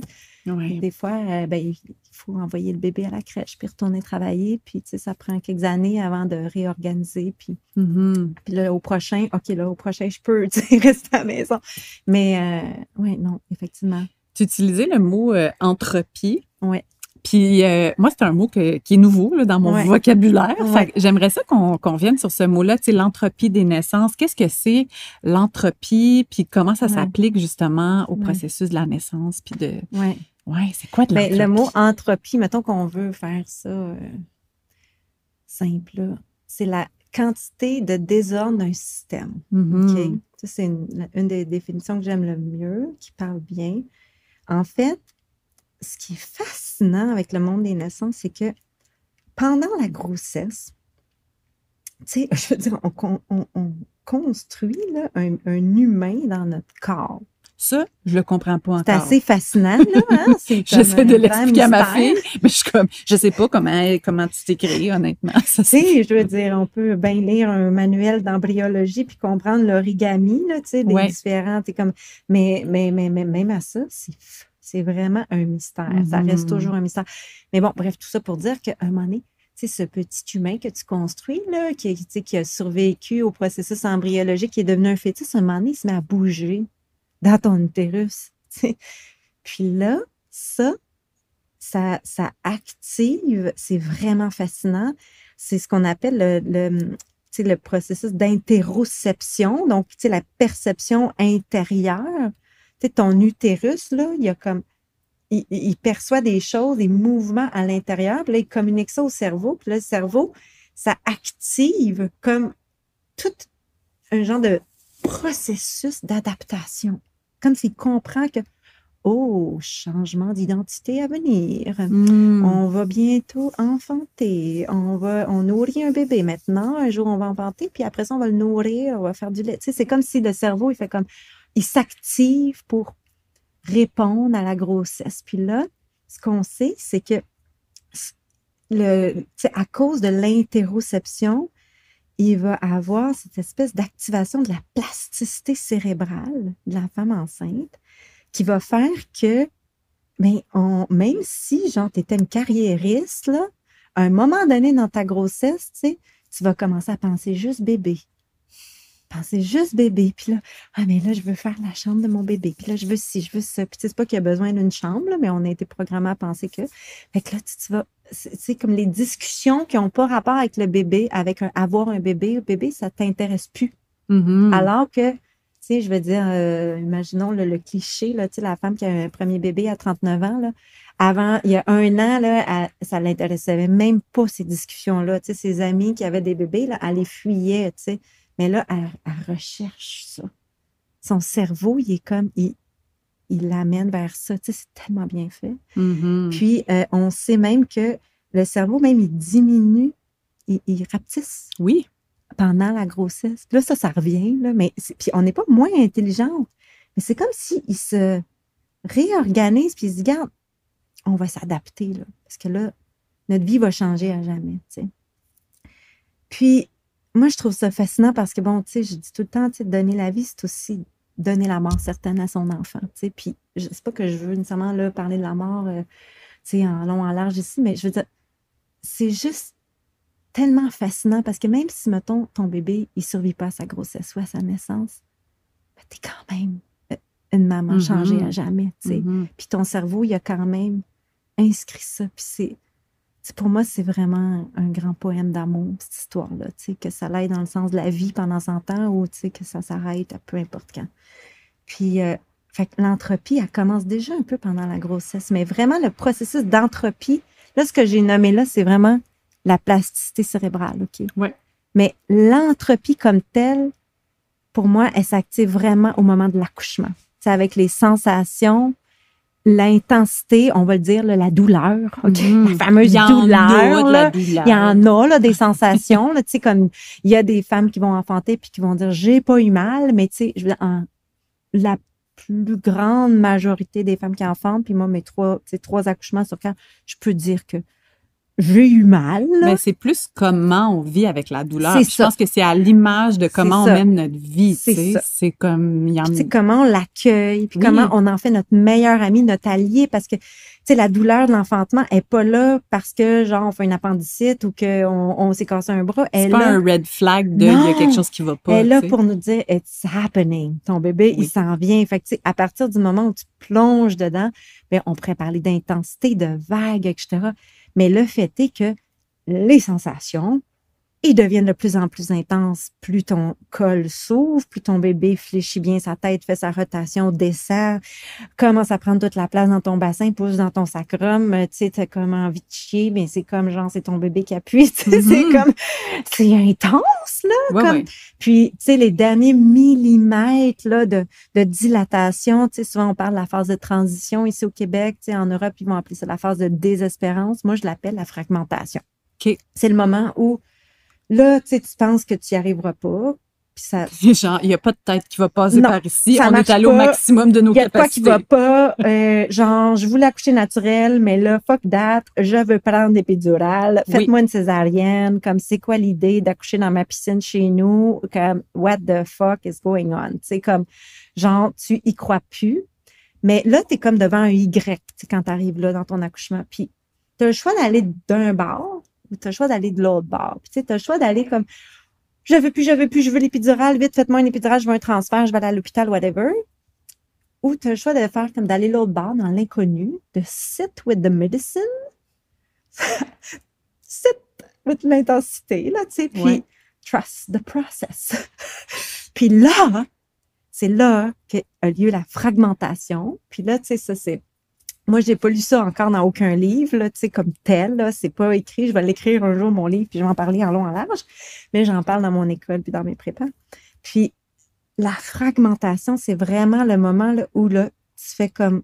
C'est comme si tu laisses l'intensité te prendre à un tel point où il y a même des femmes qui vont parler, puis moi, je l'ai vécu à chaque grossesse, à chaque enfantement, comme une sorte de décorporation, voyage astral, complètement psychédélique, des Ouais. visions. Oui. Je me souviens, mon premier, je me voyais comme une guenon, assis sur mon arbre dans, le- dans le jungle, en train de pousser Ouais. mon bébé singe, là, tu sais. Comme Ouais, ouais. Ma fille, moi, je suis partie dans le cosmos. J'étais comme une fusée dans les- à travers les étoiles. Je l'ai trouvé assis sur le croissant de lune, tu sais. Comme, puis là, à un moment donné, tu trouves ton bébé. C'est comme, moi, je dis, c'est comme le téléchargement de l'esprit de ton bébé. Parce que, il y a Mhm. l'aspect physique, là, il y a un, un corps physique qui te traverse ton corps physique. Mais dans ce moment-là, c'est comme mon esprit va aller cueillir l'esprit de mon bébé dans le cosmos. Ouais. Puis là, je vais le télécharger. Puis là, il va venir dans son corps. Puis après ce moment-là, ben, c'est comme presque dans tous les récits du genre, le bébé naît dans les 20 minutes, tu sais, 20 Ouais. minutes, une demi-heure. Ça pousse, là. là, tu reviens dans ton corps, puis là, ça pousse. Oui. Mais ce moment-là, pour moi, comment je, l'ai- je, je, je, je le comprends, puis que, je, je, je l'enseigne, puis que je l'observe, c'est vraiment le moment où il y a l'entropie. Les Mhm. sensations, l'intensité, l'adrénaline de ta panique dans la douleur, genre, espèce de je vais mourir, j'accepte ma mort quantique, take me. Moi, je me souviens à 21 ans, là, de me dire, OK, je peux mourir, là. Dans le fond, j'ai eu une belle vie. J'ai voyagé. C'est pas si grave si je meurs. Ouais. Puis là, je suis partie, puis je suis devenue une guenon, tu sais. Puis quand je suis revenue, mon bébé était en train de sortir. Fait que, tu sais, ça, c'est l'entropie. Puis l'entropie, à quoi ça sert? C'est vraiment une. C'est comme ça fout le bordel pour que quand tu reviennes, ça l'offre des nouvelles possibilités de connexion. Fait que c'est un peu comme tu fais le ménage de ton garde-robe, OK? Si tu sors tout de ton garde-robe, ta maison va être en bordel. Sauf que vu que tu étends ton bordel partout, là, sur le plancher, puis là, tu vas nettoyer ton garde-robe, passer la balayeuse dedans, etc. Après ça, tu regardes tout ce qui est à terre, tu fais OK, ça, je peux le donner. Ça, je peux. Mhm. tu sais, ça, je vais le garder. Puis là, tu vas organiser. C'est comme si le fait que ça soit en bordel, ça te donne des opportunités d'arranger ça mieux que ça Ouais. mieux que c'était avant. Fait que c'est comme si l'enfantement venait foutre le bordel dans notre cerveau pour que après en postnatal, si on a les bons soins, puis le bon environnement, etc., les connexions se fassent pour qu'on soit dans notre instinct. Donc, si on était la carriériste de 39 ans, tu sais, qui, qui a fait un bébé sur le tard ou même à 42, 43, comme c'est de plus en plus fréquent aujourd'hui, ben, soudainement, on, est comme super dévoué à notre bébé. On a de l'intuition. On on n'a plus le goût nécessairement d'être une carriériste comme avant. Puis c'est parce qu'on a vécu l'entropie. Hmm. Pour moi, comment je le comprends, comment je le vois, comment je travaille avec les couples que j'accompagne, c'est vraiment de comment on va mettre l'environnement favorable à ce processus optimal de l'histoire de l'humanité, Ouais. qui a assuré notre survie depuis plus de 300 000 ans. Pour faire en sorte qu'après, cette entropie-là, les chemins, tu sais, quand on remet les choses en garde-robe, Oui, mais qu'on puisse les remettre dans une façon qui est harmonieuse, qui a du sens pour nous, puis qui va nous nourrir pour la prochaine étape au lieu d'être juste complètement désorganisé. Tu sais, mettons que tu commences un ménage, là, puis comme c'est tout tout croche, là, puis là, t'es pressé de le remettre dans le garde-robe, mais tu vas juste le remettre tout croche. Puis après ça, tu vas avoir le sentiment que c'est encore plus en bordel. ça. Mais si tu prends bien le temps, si Ouais. c'est préparé, effectivement, le potentiel après ça est immense, tu sais. Puis moi, je- c'est drôle parce qu'avant que, que tu nommes ça puis que je connaisse ce concept-là, moi, je faisais juste dire, on dirait que quelqu'un a juste garoché une grenade dans ma vie. Les morceaux sont partis de toutes les bords. Ouais. Puis là, j'étais en train de les replacer. Ouais. Puis c'est comme une nouvelle vie. Tu sais, ça a foutu le bordel, mais la vie d'avant, c'est pas qu'elle existe plus, elle est juste comme recyclée dans un nouvel arrangement qui est complètement différent d'avant. Fait que c'est pas c'est pas qu'on n'existe plus, c'est pas qu'on on sac tout C'est ça en vidange. continuité. C'est une, c'est une continuité, ouais. Puis quand tu parlais du, tu sais, du portail, on dirait que là, ça m'a ramené dans des souvenirs, là. On dirait que c'est comme une partie de mon accouchement, on dirait, à laquelle je pensais pas vraiment. Mais moi, dans, dans ce, ce moment-là de la fragmentation, puis une chance, je veux juste le dire, j'avais suivi ta préparation à la naissance et une motadine de chance que j'avais entendu ça parce que, rendu à ce moment-là, dans ma petite maison, comme Émilie Bordelot, au fond d'un rang, parce que c'était vraiment ça, à la campagne, je pense que j'aurais choqué, tu sais. Ben oui. Mais là, on dirait que je me suis juste rappelé, Karine me l'a dit dans la préparation, puis on se connaissait pas encore, on Ouais. n'était pas des Non. amis, mais tu sais, j'avais juste regardé tes vidéos, puis j'étais comme, Karine me l'a dit, il y a un moment où je vais penser que ça se peut plus, Ouais. puis c'est ce moment-là où il faut que je m'abandonne, Ouais. comme dans une expérience psychédélique, là, puis de juste se laisser prendre, puis moi, ça a comme été, genre, porte après porte, c'était juste des portails, des portails, des portails, on dirait que je voyageais à travers le temps, le Oui. quantique, je sais pas où est-ce que j'étais, mais il a, il a fallu ça parce que moi, Vanessa qui essaie de contrôler l'expérience, ça s'en allait nulle part. Là. Fait que, il, il y a ce moment-là, puis c'est tellement épeurant parce que tu Oui. fais, là, c'est plus moi qui est en train de contrôler l'expérience, il faut juste que je m'abandonne justement à Ouais. cette affaire-là. Puis ça fait peur. Oui, sais. ça fait peur. On vit pas nos vies comme Ouais. ça. Là, tout d'un coup, c'est comme, c'est important, là, tu sais, il y a comme la survie de, ben, mon, moi et Ouais. de mon bébé qui sont en jeu. Puis là, c'est comme, on, on dirait qu'il faut que je décroche de tout ça. Oh, c'est Ah vraiment oui, non, mais terrifiant. C'est ça, c'est l'entropie. Ouais. Sauf qu'après ça, tu sais, si tu, tu prends, tu acceptes de le vivre, tu sais, malgré le fait que ça fait peur, ben ton garde-robe, il est, il est placé pour la saison en cours, tu sais. Puis aussi, tu sais, comme, tu sais, pour revenir avec cette analogie des saisons, euh, le postnatal, tu sais, c'est associé à l'hiver. C'est la saison de l'hiver, tu sais. Puis ça, on dit, on, on le dit jamais, tu sais. Mais comment l'hiver, tout est au ralenti, puis on reste dans notre grotte, puis tu sais, tu sais, c'est gris, puis c'est pas, pas nécessairement, euh, tu sais, fleuri, puis avec des beaux papillons, puis ça sent Ouais. bon, là, tu sais, c'est comme, OK, tu sais, comme genre, trust the process, puis comme un moment donné, le printemps va revenir, mais Mhm. sauf que si tu acceptes, tu sais, de, si tu trust the medicine, trust the process, puis que tu, tu fais confiance en ton hiver, de cette nouvelle ère de ta vie, c'est sûr que ton printemps va arriver. Puis si tu te reposes bien, tu vas être en forme à ton printemps, Ouais. Mais en même temps, le printemps, il faut y aller doucement, tu sais. Oui, les pouces émergent pas en Non. deux secondes. C'est une saison où il y a ça. encore beaucoup de contenance pendant longtemps. Les graines ouais. restent en dessous de la terre. Fait qu'il faut faire confiance. C'est pour ça de dire, garde, donne-toi quatre ans. Souvent, moi, je vais dire aux couples euh, que j'accompagne, ça se peut que ça soit dur pour votre couple. Il y a une entropie dans votre Mhm. couple aussi qui va Oui. arriver. Puis vous allez devoir, trouver une nouvelle dynamique, une nouvelle organisation. Puis souvent, on revient, je sais que tu en as déjà parlé dans, dans tes podcasts, comme on revient dans des rôles super traditionnels. Mhm.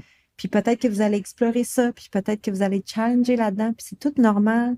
Puis peut-être vous allez avoir envie de partir à courir loin un de l'autre. Mais moi, je dis souvent, si vous n'êtes pas en danger, puis que vous vous aimez fondamentalement, là, c'est que vous le savez qu'avant ça, vous vous aimez, là, Mhm. mais donnez-vous au moins deux, trois ans avant de vous séparer.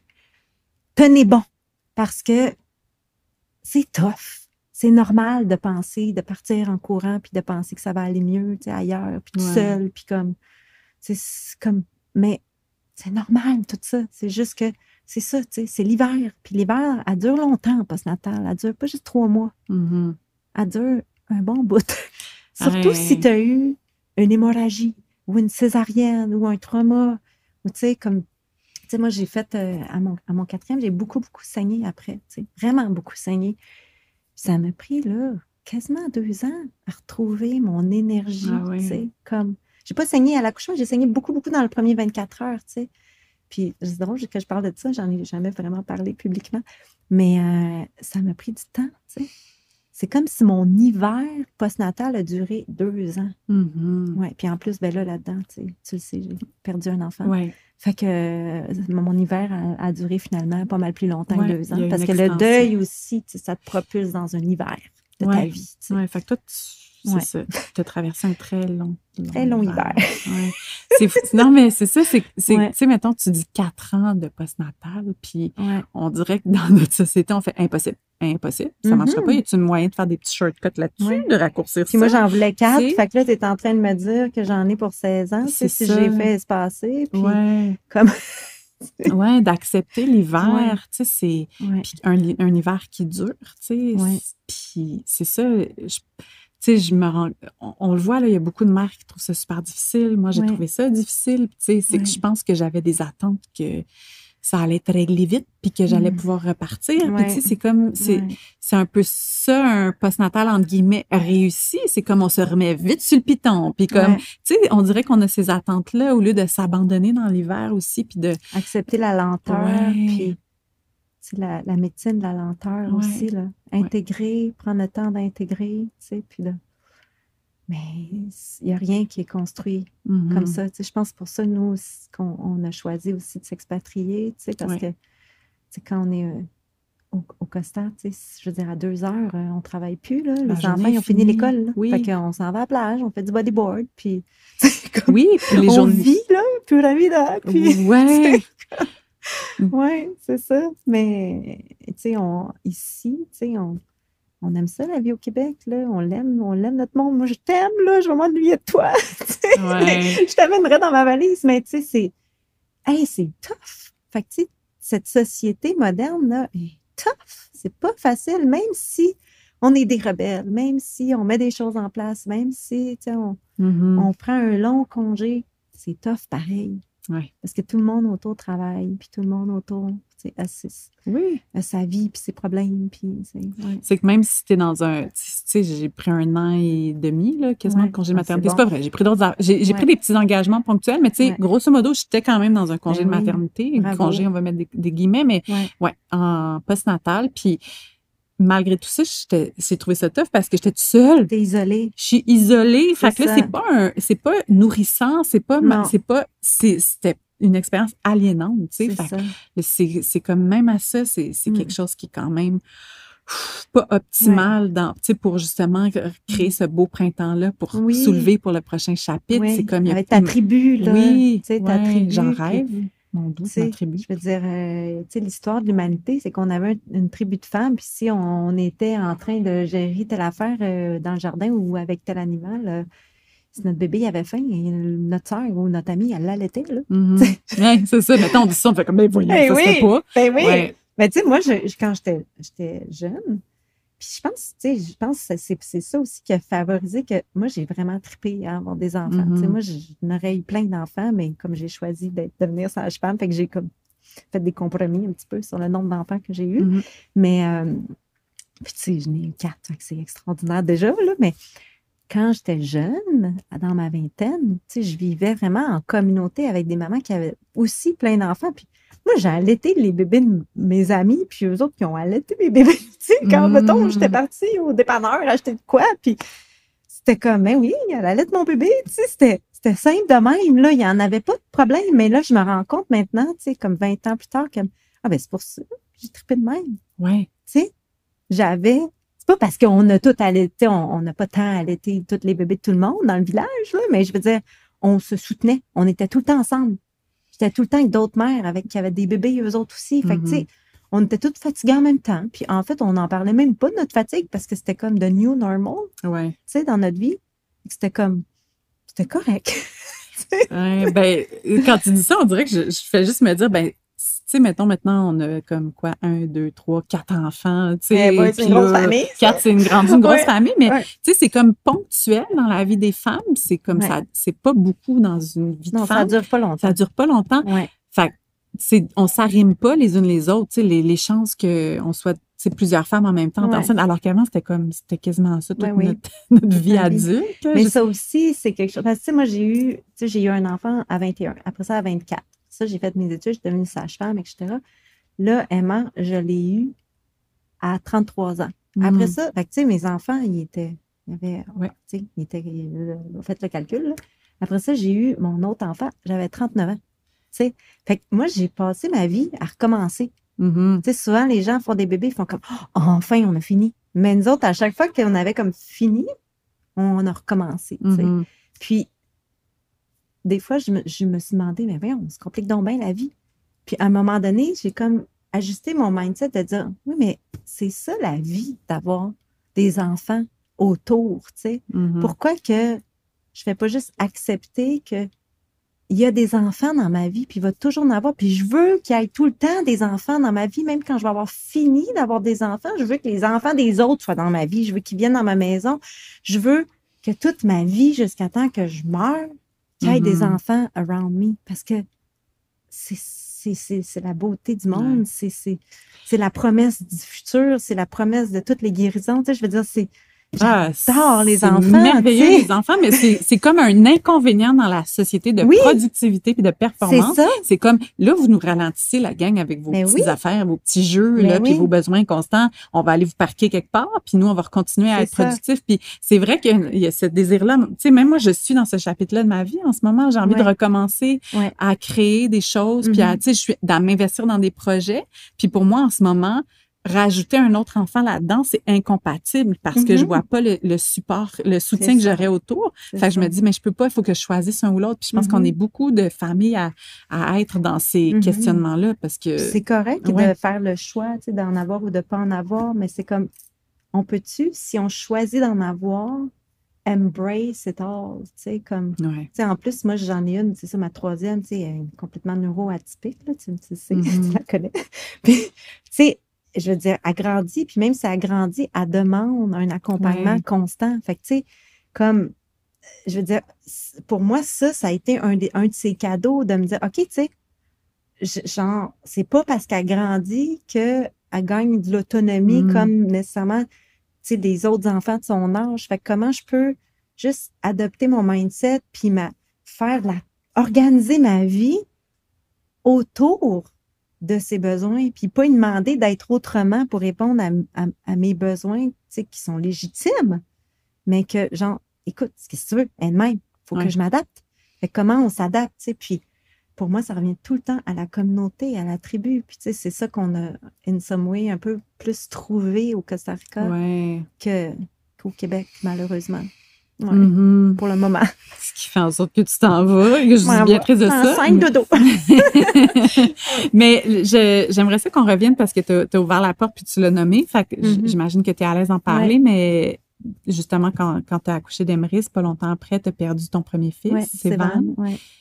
Sais, puis on, par- on parle bon de, on parle du portail de la vie, mais il y a le portail de la mort Ouais. aussi. Puis comment, comme, tu sais, c'est ça, on, on parlait dans mille directions Ouais. en parlant de la mort parce que c'est un sujet qui est très, très large, mais tu sais, là, là, ça, ça peut être rushant pour certaines personnes. Faire, hey, vous parliez de la naissance, de la vie, puis là, vous êtes rendu à la mort. Qu'est-ce qui se passe? Mais C'est euh, lié. c'est ça, hein? C'est lié. C'est lié, hein? De quelle façon? Ouais. Tu sais, c'est comme, Mais tu sais, la mort, euh, comme, tu sais, en tout cas, moi, je, je- je- avec les couples avec lesquels je travaille, euh, tu sais, je parle de la mort. Mhm. quasiment au premier rendez-vous, sinon au deuxième. Ouais. Tu sais, c'est comme, c'est sûr qu'on parle de la mort parce que c'est important pour moi qu'ils comprennent que c'est pas parce qu'ils m'engagent que je leur promets que leur bébé va être vivant puis en Ouais. santé puis qu'il va vivre 100 ans puis Mhm. qu'il va avoir un accouchement orgasmique. Tu sais, shit happen. Fait que, tu sais, c'est comme donner la vie, c'est donner la mort. Fait que comment, tu sais, tu vas vivre ta grossesse avec la gratitude que, OK, mon bébé, il bouge. OK, j'ai peut-être comme, tu sais, c'est dur, j'ai une grossesse difficile. Moi, j'ai eu des grossesses difficiles à 30 ans, puis à- dans ma Mhm. trentaine, à 20 ans, c'était facile, mais à 30, tu sais, mes deux dernières, c'était- dur. C'était dur, tu sais.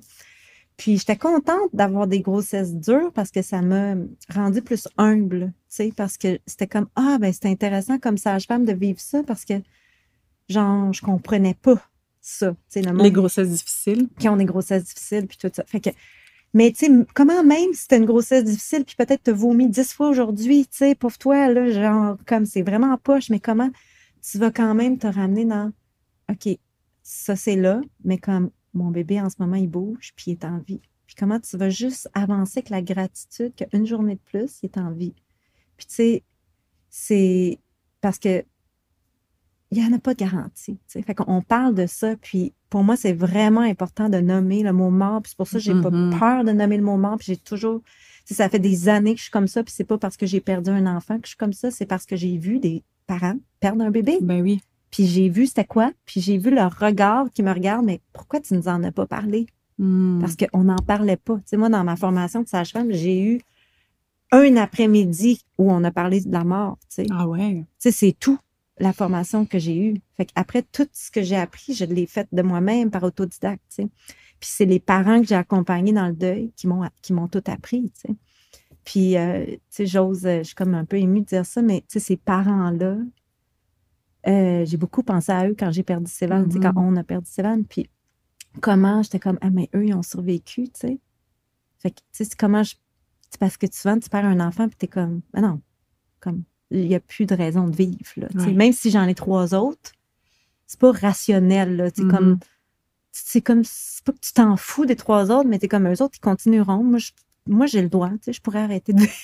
C'était Mm. comme pas rationnel. Fait que tu t'attaches à des choses, puis comme ces parents-là, tu sais, ils ont été vraiment des éléments comme des- qui m'ont supporté, qui m'ont inspiré dans mon propre deuil, tu sais, dans mon fils, Mhm. puis qui m'avaient aussi montré dans toute la grâce qu'eux avaient, tu sais, pour traverser ça, comment le deuil, aussi violent que ça peut être, comment la mort, tu sais, qui enlève un enfant, tu sais, comme Oui, oui, oui. tu sais, c'est- c'est comme, genre, c'est une des pires souffrances humaines, là, tu sais, comme, euh, comment il était gracieux, comment il était juste, tu sais, comme humain là-dedans, puis c'est fou parce que, tu sais, moi, quand Stéphane est mort, comment après, tu sais, il a fallu comme que je j'apprenne à pardonner à la mère que j'avais été avant ça.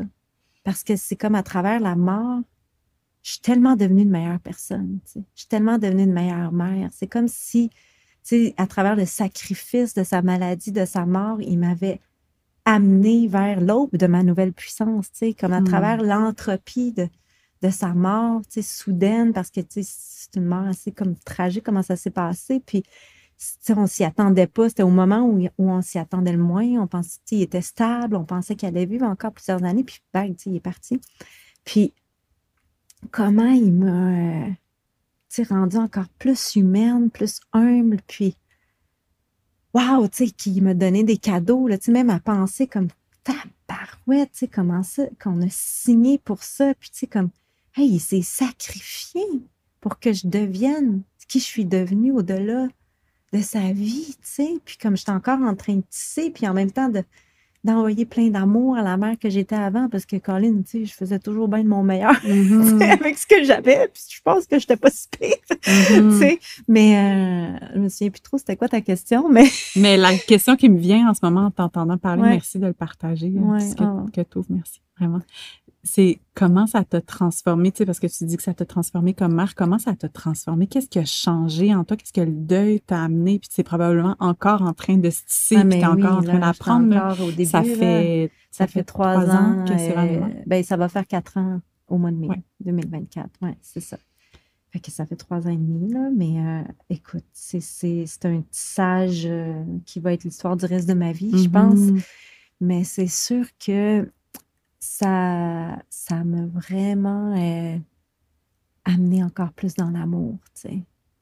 C'est comme, c'est, c'est une des choses que je disais rapidement après, après sa mort, c'est on pense qu'on sait qu'on les aime, nos enfants, Mhm. mais on ne sait pas fuck all à quel point on les aime. Comme, genre, j'étais comme, je pensais que je savais là, que je l'aimais, là, mais genre, je sous-estimais tellement, là, tu sais, comme, c'est comme si tu touches à l'amour, la, le- la divinité de cet amour-là, tu sais, comme, mais là, ça, j'y ai touché, tu sais, puis je pensais que je, je pensais que j'en étais quand même consciente, mais c'est comme non, puis tu sais, c'est comme, hey, on n'a pas besoin de perdre un enfant pour pour ça, tu sais, mais moi, j'ai perdu un enfant, puis je suis comme, hey, tu sais. Fait que c'est sûr que comme mère, sais, ça m'a aussi amené de la perspective à dire, ah ben ça, c'est des beaux problèmes d'enfant en santé. Oui. C'est comme, puis de faire comme, it's all good. Tu comme là, on a, tu ça a été une journée difficile. Tu comme, parce que, tu c'est pas facile des fois de vivre avec un enfant qui a des, des différences neurologiques, on va dire de même. Et, euh, mais c'est comme, mais, tu sais, être en vie, on a, une- tu sais, on a la chance d'avoir trois beaux enfants en santé, Mhm. comme, revenons, comme, on rationalise, là, tu sais. Quand tu parles de toucher à la, la profondeur de l'amour, c'est que je pense que des fois, dans la parentalité, c'est qu'il y a des défis au quotidien. C'est. Ouais. Des fois, euh, Ouais. c'est pas facile les journées, tu sais. Fait qu'on aime nos enfants, puis c'est comme il n'y a aucun doute là-dessus, mais c'est sûr qu'il y a comme la poussière sur le miroir de notre amour. Là. Il y a comme des choses quand même qui viennent un peu voiler ça, tu sais. Puis c'est normal, c'est profondément Oui, humain. il y a ça des arrive défis. encore, là, même Ben quand oui. tu as perdu un enfant puis que tu as touché à ça, mais c'est juste que quand tu te retrouves là-dedans, je pense que tu es capable de, de peut-être plus comme amener de la perspective, puis Mhm. de faire comme, OK, là, on va juste, tu sais, se respirer, puis c'est ça. Puis, tu sais, en même temps, c'est ça, je suis juste, moi, je dis souvent comme, hey, tu sais, trois ans et demi, c'est quoi euh, devant le reste de ma vie, là, euh, si je vis longtemps, là, tu sais, comme, euh, c'est long, trois ans et demi versus les 20 ans avec Sévan, tu sais, mais Mhm. comme, tu mettons, je vis 100 ans, là, ou 80 ans, et il m'en reste 100 ans, là, des années, comme à tisser cette affaire-là, tu sais, que j'ai appris, puis, tu sais, c'est vraiment un grand poème d'amour, là. Moi, ça a été un des plus beaux, une des plus belles révélations dans le deuil, tu sais, de faire comme, ah, il y a donc bien de l'ocytocine. Ah ouais? Tu sais, comme, comment, tu sais, quand tu t'accouches dans ta puissance, puis qu'il n'y a personne qui t'enlève ton bébé tout de suite après, comment t'es comme, Ah! genre, tu sais, dans le- un Mhm. ocytocine, là, comme t'es en amour avec ton bébé, puis tu sais, tu des fois, ça arrive pas spontanément, mais tu sais, si t'es dans un environnement favorable, c'est comme, t'as un attachement, là, comme, tu sais, tu le sais, là, Oui, oui, oui, t'es comme Ben, high on life, là. mais c'était comme, oh my God, il y a donc bien de l'ocytocine, tu sais, dans, Mm.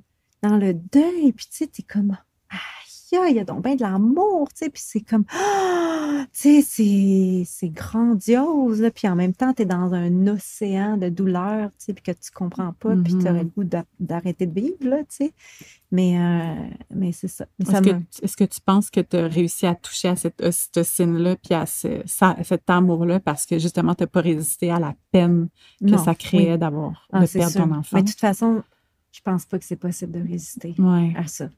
Mhm. c'est pas, tu sais, il n'y a pas d'épidural, là. c'est ça. Il y, a du, Il y a- du vin et autre façon de, de geler un peu, là, mais... Ouais, mais tu sais, même, je veux dire, euh, quand ben même qu'on m'aurait prescrit de l'Ativan ou whatever, Ouais. là, tu sais, ça, je pense pas que ça aurait fait effet. Puis, tu sais, je l'ai vu aussi chez des parents que j'ai accompagnés, tu sais, parce que c'est souvent comme, ils vont en prescrire si besoin, Ouais. tu sais, tu peux en prendre. Puis, ça enlève pas. Ça enlève pas la douleur, tu sais. Puis, même euh, quand, tu sais, tu sais, pour ramener l'exemple euh, de l'obstétrique, sais, comme une, une mère qui apprend que son bébé est décédé dans son ventre, faut qu'elle l'accouche, tu sais, puis tu sais, j'en ai vu qui prenaient la péridurale parce que justement, tu sais, puis ça Mhm. enlève pas. Mhm. Ça enlève pas parce que la douleur que tu as en dedans de toi, rien qui peut geler ça, tu sais. C'est comme, you gotta sit with the medicine, tu sais. Mhm. Puis c'est- c'est c'est juste ça, tu sais, comme, you sit with it, puis tu sais, comme tu, tu, regardes en pleine face, là, tu- même si tu fermes tes yeux, c'est encore là, là. Mhm. Puis comme, tu sais, ça, ça te montre toutes sortes de facettes en même temps. Ouais. Mais tu sais aussi, comme, tu me demandais quel genre de, tu sais, comment ça t'a changé, tu sais, comme dans les premières, euh, dans les premiers deux ans, tu sais, moi, j'ai vraiment eu du mal à être une mère. Tu le sais, tu étais là. Mhm. Tu étais parmi les personnes qui étaient là. Ouais, étonnamment parce que. Ouais, mais c'est là qu'on est vraiment Ouais. comme on s'est rapprochés, là. Puis, tu sais, moi, ça me, j'ai comme, j'ai envie de pleurer, j'ai dû penser, là, comment toi puis Alex, tu sais, vous avez, vous êtes venus, tu sais, puis, tu sais, il y avait la pandémie, tu sais, ça commençait, le monde, il se voyait pas, tu sais, nous, on a vécu le deuil dans la pandémie, là, tu sais. En tout cas, bref, tu m'as connu, euh, tu m'as vu, là, au pire, du pire de ma vie, toi, là, là, tu sais, Mhm. vraiment, là. On s'est rencontrés à ce moment-là. Oui, oui, vraiment. Là, tu sais, on a bandé, là, puis c'était vraiment meaningful pour nous. tu sais, C'était comme, oh my God, comment ça qu'ils viennent nous voir, eux autres. tu sais. Puis il y a eu des gens comme ça. Puis ces gens-là, c'est devenu des amis vraiment puissants tu sais, dans notre vie. C'est comme notre monde de notre nouveau chapitre. tu sais. Puis, euh, mais moi, les deux premières années, euh, j'étais pas capable d'être une mère. J'étais bien trop dans ma souffrance. J'étais bien trop dans comment je vais faire pour vivre. tu sais. Fait que ça m'a changé comme mère aussi, c'est comme pour mes enfants dans ces années-là. Puis on, on avait le privilège d'avoir assez d'abondance à ce moment-là dans notre vie pour engager engager une nounou. Fait que, Mm-hmm. puis c'est vraiment spécial, tu sais, comment Sévan, il nous a envoyé plein, plein de signes, puis plein de beaux mondes. Puis ben la première année, ça a été Marie-Douce, qui était notre nounou. Fait qu'elle s'est occupée de mon bébé, qui avait 15 mois quand il est mort, tu sais. Pendant presque un an, elle le portait, elle, elle prenait soin de lui, pendant que moi, je, j'étais, je broyais dans ma douche ou genre, j'étais workaholic euh, avec mes business, parce que pour moi, je me suis vraiment enfuie dans le travail. Mm. Puis euh, c'était magnifique, c'était parfait, c'était ça que j'avais besoin. Puis hey, mes enfants, ils étaient en bonne main, tu sais. Puis après un an, il est retourné aux études. Puis la deuxième année, c'est la copine de Sévan. C'est sa blonde qui a été notre nounou pendant un an. Fait que, tu sais, pendant les deux premières années, je te dirais que je sais pas comment, je, je savais pas comment être une mère, tu sais, avec ça. Mhm. Puis j'avais vraiment tout le temps peur de perdre un autre enfant. Tu sais, J'étais tout le temps dans la peur de je vais en perdre un autre? Parce que là, c'est là que tu réalises, hey, il n'y en a pas de garantie. Il n'y en a pas pour vrai. Là. Mettons, j'ai quatre enfants, je suis exposée à quatre fois perdre des enfants. Mhm. Comme, fait constamment, j'étais dans la panique de ça, l'anxiété, c'était vraiment dur. Puis, euh, puis tu sais, pour moi, qu'est-ce qui me ramenait dans ma maternité, puis dans ma dévotion avec mes enfants, puis le fait que j'avais plus besoin de nounou, à, à, tu sais, 7 jours sur 7 dans ma vie, Ouais. c'est vraiment ma rencontre avec l'ayahuasca.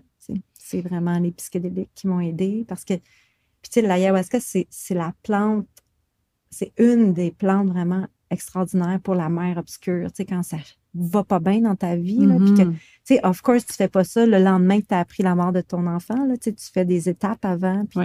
d'autres étapes parce que ça serait dangereux, je pense, de faire ça euh, dans le premier mois. Là. Mais là, après deux ans, tu sais, je trouvais que je stagnais. Puis c'est vraiment, euh, tu sais, cette- quand je, je suis allée, tu sais, puis fait trois cérémonies avec des gens extraordinaires dans un centre super bien organisé. Puis je suis revenue à la maison, là, puis là, j'étais prête à être maman. Ouais. J'étais comme, là, j'ai choisi de vivre. Tu sais, j'ai comme, c'est comme, c'est comme si la, la, la Karine de ces deux années-là est morte. Tu sais, le- tu sais, L'ayahuasca, elle a fait l'entropie, là, puis en Ouais. fait, on va te réorganiser ça parce que ça, ça marche pas, là, tu sais. Puis je suis revenue, puis là, c'était comme, Ah, I'm ready. Là, je suis prête, tu sais. Fait que, tu sais, c'est ça. On a vraiment sauvé la vie. Mais quand La grand-maman. la grand-maman, quand je t'ai revue après que tu sois. Parce que, tu sais, on en avait parlé justement, parce que moi, j'étais faire Ouais. au, au Brésil pour une Ouais. mission. Puis, tu sais, on parlait un peu des psychédéliques, puis toi, tu étais comme, non, non, je m'en vais pas là en ce Ouais. moment, là, c'est pas possible pour moi. C'est comme mes parents de dire, comme, je suis pas prête là, à aller dans cette noirceur-là. Ouais. Tu sais, je suis déjà dans quelque chose d'assez intense, là. Je vais pas rajouter une couche là-dessus. Puis, tu sais, bon, t'as fini par, par y aller, puis Ouais. quand je t'ai revue après, j'étais comme, c'est une autre femme Ouais. que je ne connaissais pas. Tu sais, Ouais. la Karine que j'ai rencontrée versus la Karine que j'ai retrouvée après, tu sais, puis je- c'est, c'est fou comme la transformation. Puis Ouais. comme, je sais pas, tu sais, là, tu parles des naissances, tu parles de l'entropie aussi du deuil, puis après ça, on parle de l'entropie des psychédéliques. Ouais. Puis on dirait que je vois le fil rouge en toutes ces expériences-là de faire comme, Ouais. mais moi, j'accepte d'aller dans cette intensité-là, puis dans cette, ces portails-là transformateurs Ouais.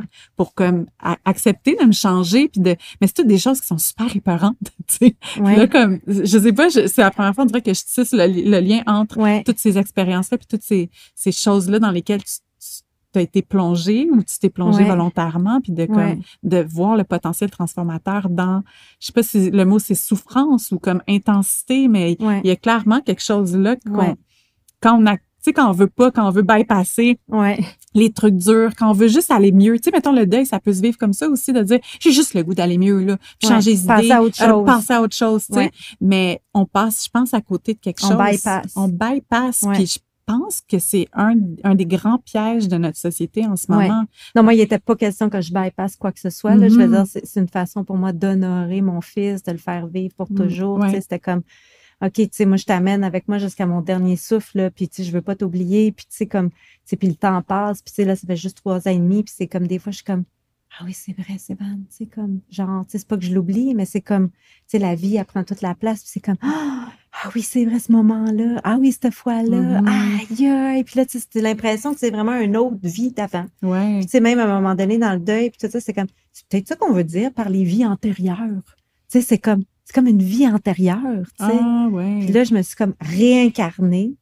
Puis là, voici ma nouvelle vie. Puis, tu sais, Mhm. tu sais, oui, j'ai vécu tout ça, puis, tu sais, l'entropie. Puis, puis à un moment donné aussi, tu sais, tu sais, à travers 2023, etc., la, la dernière année qu'on vient de passer, il y a eu un moment où j'ai fait comme, OK, là, c'est assez de juste essayer de guérir, puis de survivre. Oui. Je veux vivre. Tu sais, j'arrêtais pas de dire, je survis à l'impossible. J'apprends à survivre à l'impossible. Là, j'étais comme, OK, là, je pense que j'ai appris à survivre à l'impossible. Maintenant, est-ce que je peux vivre après l'impossible? Mm. Fait que là, c'est comme mon nouveau mindset, tu sais. Puis de juste vivre une vie, pas juste essayer de guérir, mais juste vivre, juste en profiter, même en faire avec la business, ma façon de faire la business a tout changé, tu sais, comme, tu sais, je suis plus workaholic, là, à cette heure, c'est comme, non, non, tu sais, on n'est pas en train de réanimer un bébé, là, personne, là, dans mon équipe, là, chill Mhm. out, là, on a une business en ligne, là, comme, tu sais, il n'y a pas d'urgence, ton enfant est malade, là, tu rentres pas travailler si t'es menstrué, puis tu sais, comme, t'as besoin de repos, tu restes chez vous, Ouais. tu sais, comme, on fait ça dans mon équipe, tu sais, comme genre, fait que c'est, ça me vraiment, là, tu sais, oui, oui, non, je le sais, puis je le vois même dans- sur mes photos, mes vidéos, tu sais, le avant ayahuasca, après aya- ayahuasca. Je suis pas en train de prescrire de l'ayahuasca tout le monde, Non, là, non, non, c'est pas ça. On n'est pas en train de faire comme allez-y, non, ça non, va se non, transformer puis tout régler. rien, là. Non, non, genre, informez-vous, puis assurez-vous que c'est bien fait, puis que vous êtes rendu là. là. Oui. Il y a d'autres choses à essayer avant, puis moi, j'avais essayé d'autres choses. Oui. Mais là, j'étais rendue, tu sais, comme un peu suicidaire dans mon deuil. là. Mhm. Fait que c'était comme, OK, on va y aller, tu sais. Ouais. Puis c'était le bon choix. Puis vraiment, je suis comme thankful forever. là. En tout cas, moi, je pense que c'est l'année. Il a fait en sorte que tu es venu dans ma vie. Hmm. ouais, c'est, drôle parce que, tu sais, dans le fond, enregistrons tout ça. Je suis comme, ah, ça, c'est-tu personnel ou comme. Non, mais je- dans le fond, partageons-le, là. Ouais. mais c'est- ça qui s'est passé. Tu sais, tu m'as accompagnée dans ma prépa à naissance, là, tu sais, puis je te connaissais pas personnellement. Tu étais la fille que je voyais dans des vidéos. puis comme, puis tu sais, je te suivais en ligne après parce que tu faisais du contenu qui était Ouais. intéressant, puis tout ça. Puis quand tu as annoncé que ton fils était mort, que Sévan était Ouais. mort en 2020, Ouais. tu sais, je te connaissais pas, puis j'ai eu tellement l'élan de t'écrire, puis c'est drôle parce que j'ai vraiment eu l'impression de j'avais jamais rencontré Sévan, je l'ai jamais rencontré finalement, Ouais. je l'ai jamais vu Non. dans la vie, mais c'est comme si je le connaissais. Ouais. C'est comme si je sentais la personne qui était, puis euh, c'était comme plus fort que moi, puis j'écris pas au monde. Tu sais, D'habitude, je suis comme, regarde, Ouais. c'est votre vie privée, puis tu sais, Mhm. on se connaît pas, fait, que- mais je, je sais pas pourquoi j'ai eu cet élan-là de t'écrire, puis Ouais. c'est vrai, c'est ça, tu dis comment, on dirait que c'est c'est Sévan qui a dit c'est ça, mais Ouais. c'était tellement fort, puis c'était comme si je voulais être là pour toi, alors Mm. que on se connaissait pas, tu sais. Ouais. Puis, Merci d'avoir euh, entendu l'élan et de l'avoir écouté. Puis en même temps, toi aussi, tu nous as amené quelque chose Ouais. de vraiment réconfortant à une période de Mm. notre vie aussi. Fait que c'est Mhm. peut-être ça aussi, on s'est comme On soutenu s'est dans un- trouvés. Ouais, non, mais c'est on se lâche plus, là. Non, mais 2020, ça a été comme une année euh, pour beaucoup de monde, là, compliquée à oui, naviguer. Oui. Toi ouais. particulièrement, nous aussi, on a vécu Oui. d'autres, euh, Oui. d'autres, d'autres gros portails de Des transformation. initiations. Des- Vous avez rencontré la mer obscure. On a rencontré la mer obscure euh, pour d'autres raisons. Puis, tu sais, à travers ça, je pense que c'est ça, les deux, on avait la volonté de pas bypasser ce qui est en train de se passer. Puis c'est peut-être là aussi où ça s'est tissé entre nous, de faire vraiment. comme, c'est fucking tough. On souffre, Mais on ça. on ça. Ouais. Ouais. Puis On va le faire. Ouais. And ça. here we are now. Here we are now. So what's next? Hey! On va se reparler, c'est certain. C'est certain. Tu sais, tout ce qui s'ouvre, puis Ouais. j'ai envie, tu sais, c'est une conversation qui peut s'ouvrir sur plein d'affaires parce Ouais. que là, tu as pris un an, on va dire, mis, je mets des guillemets là-dessus. Karine Oui. a arrêté pendant un an, mais tu es allée te former comme pour, En thérapie pour- en- psychédélique. En, thérapie psychédélique. Euh, t'as comme élargi tout- Ouais. toute ta trousse à outils, puis comme Ouais. ton savoir est comme amplifié depuis ce temps-là. Puis j'ai envie, tu sais, je pense que ça va devoir aller dans une autre conversation, mais de, de parler, tu sais, on a ouvert un peu le sujet, mais le potentiel psychédélique des de la naissance, de l'accouchement, parce que, tu sais, moi, quand j'ai, on t'a parlé d'ayahuasca, la première fois que j'ai fait de l'ayahuasca au Brésil pour une émission de télé, puis tout ça, quand ils ont allumé les caméras, j'étais encore sous l'influence de, de l'ayahuasca, j'étais encore dedans, tu sais. Mhm. Puis la première affaire qui m'est montée, j'étais comme c'est comme l'accouchement. C'était comme mon c'était vraiment le parallèle, c'était le seul parallèle que je voyais avec quelque chose déjà que accouché? Oui, j'avais Ah, déjà accouché, c'était après ma fille, elle avait comme un an et demi. Oh, wow. Mais là, j'étais comme c'est vraiment comme l'accouchement Ouais. de devoir s'abandonner aux vagues puis Mais en. de pas vouloir résister à ce qui est Mais difficile. Puis Ouais. c'est ça que ça pousse un peu, là, le- Ouais. l'ayahuasca. C'est comme, vas-y, puis abandonne-toi. Puis, en tout cas, je sais pas pourquoi je, je parle de ça, mais je pense qu'on pourra, dans une autre- c'est comme c'est drôle, on dirait qu'on vient de partir d'une série, en conversation avec mon ami Karine. Mais oui, c'est ça, il y, a, il y a vraiment quelque chose d'intéressant là-dedans de, Ouais. de, d'y aller dans qu'est-ce qui, puis je pense que c'est, on dirait que j'ai comme le goût de conclure avec ça, mais tu sais, S'abandonner à ça. Ouais. Trust the medicine. Ouais, de la vie en général, des choses qui sont difficiles. Puis, tu sais, c'est sûr que c'est rare qu'on rentre dans ces expériences en faisant yes, un deuil, yes, les douleurs de l'accouchement. Mais comme si on respire dedans, tu sais, comme c'est quoi les cadeaux qu'on peut trouver pour la transformation? Oui, oui, mais c'est vraiment, c'est vraiment vrai, moi aussi, quand, tu sais, parce que quand, ben, tu le sais, là, quand j'enseigne la naissance, tu je l'enseigne dans le concept du vortex de la naissance, Mhm. tu sais, il y a une embarcation, tu en- tu traverses le voile, tu arrives entre les mondes, tu c'est encore relativement facile. Là, moment donné, t'es allé dans le sommet, puis t'es fragmenté, puis tu sais, comme, puis quand je suis partie dans ma première cérémonie, tu je me suis vraiment fait prendre, là, elle me prie, là, puis elle n'allait pas passer par des quatre chemins, là, tu comme, genre, je ne vais pas raconter mon, mon trip, je te rassure, Euh, mais c'était vraiment comme, oh my God, c'est comme le vortex. Moi aussi, Mhm. c'est la première chose qui m'est venue, c'était comme, OK, là, j'embarque. OK, là, je fais le voile. OK, là, je tente les Mm. mondes. OK, là, je m'en vais. Puis, tu sais, là, c'était comme, OK, là, j'accepte de mourir. Puis, tu sais, on- je l'entendais qui disait, T'acceptes-tu vraiment de mourir? Je dis, oui, please! Puis, elle était comme, non, non, t'acceptes-tu vraiment? Pas encore. Mm. Laisse aller encore, laisse aller jusqu'à temps que tu, sais, tu pars, puis là, tu vis l'entropie. Mais c'est vraiment ça, la naissance. Tu, sais, tu, tu penses que tu le fais, puis tu penses que tu dis oui. Mais là, il faut que tu dises oui autrement encore. Puis comme un autre genre de oui. Puis c'est comme, tu dis-tu vraiment oui? Puis c'est comme, non, non, là aussi, il faut que tu dises oui. Puis là, Ah! puis là aussi. Oui, Ouais, un so- petit peu plus. Ouais, Puis, es-tu encore prête à aller encore un peu plus loin? Ah, alors, Ouais. oui à l'entropie. Trust the medicine. Mm. Ah, je, je souhaite et je vois, on dirait, à la lueur de ça, comme plein de femmes qui vont peut-être juste changer leur perspective par rapport à Mm. l'accouchement, puis à ce que ça ouvre comme Ouais. possibilité. Ouais. Puis aux femmes qui ont déjà accouché, puis peut-être que ce chapitre-là est derrière elles. Qu'est-ce que tu aimerais dire aussi? Tu sais, mettons des, des femmes qui t'écoutent aujourd'hui, puis sont comme, oh, j'aurais aimé ça, mettons, le vivre différemment, puis de le Mm. voir. Tu sais, comme, y a-tu quelque chose comme, pas de réparateur, mais comme d'aller le revisiter d'une autre façon? Hmm, quelle belle question. On pourrait faire un épisode là-dessus. Ouais, ouais, ouais, c'est excellent ça. Je suis comme, euh, je veux pas ouvrir 12 000 portes, là, Non, parce que je veux te parler de plein d'affaires, mais. Mais tu sais, c'est plus. euh, moi, je, je, tu sais, je travaille beaucoup euh, en- avec le somatique aussi, parce que bon, Mhm. avec la- le psychédélique, je me suis aussi formée en somatique. Je pense que les deux vont ensemble beaucoup. Puis, tu sais, j'aurais plus envie de dire à ces femmes-là, tu sais, aujourd'hui, tu sais, quand tu vas là-dedans, tu sais, qu'est-ce qui t'habite?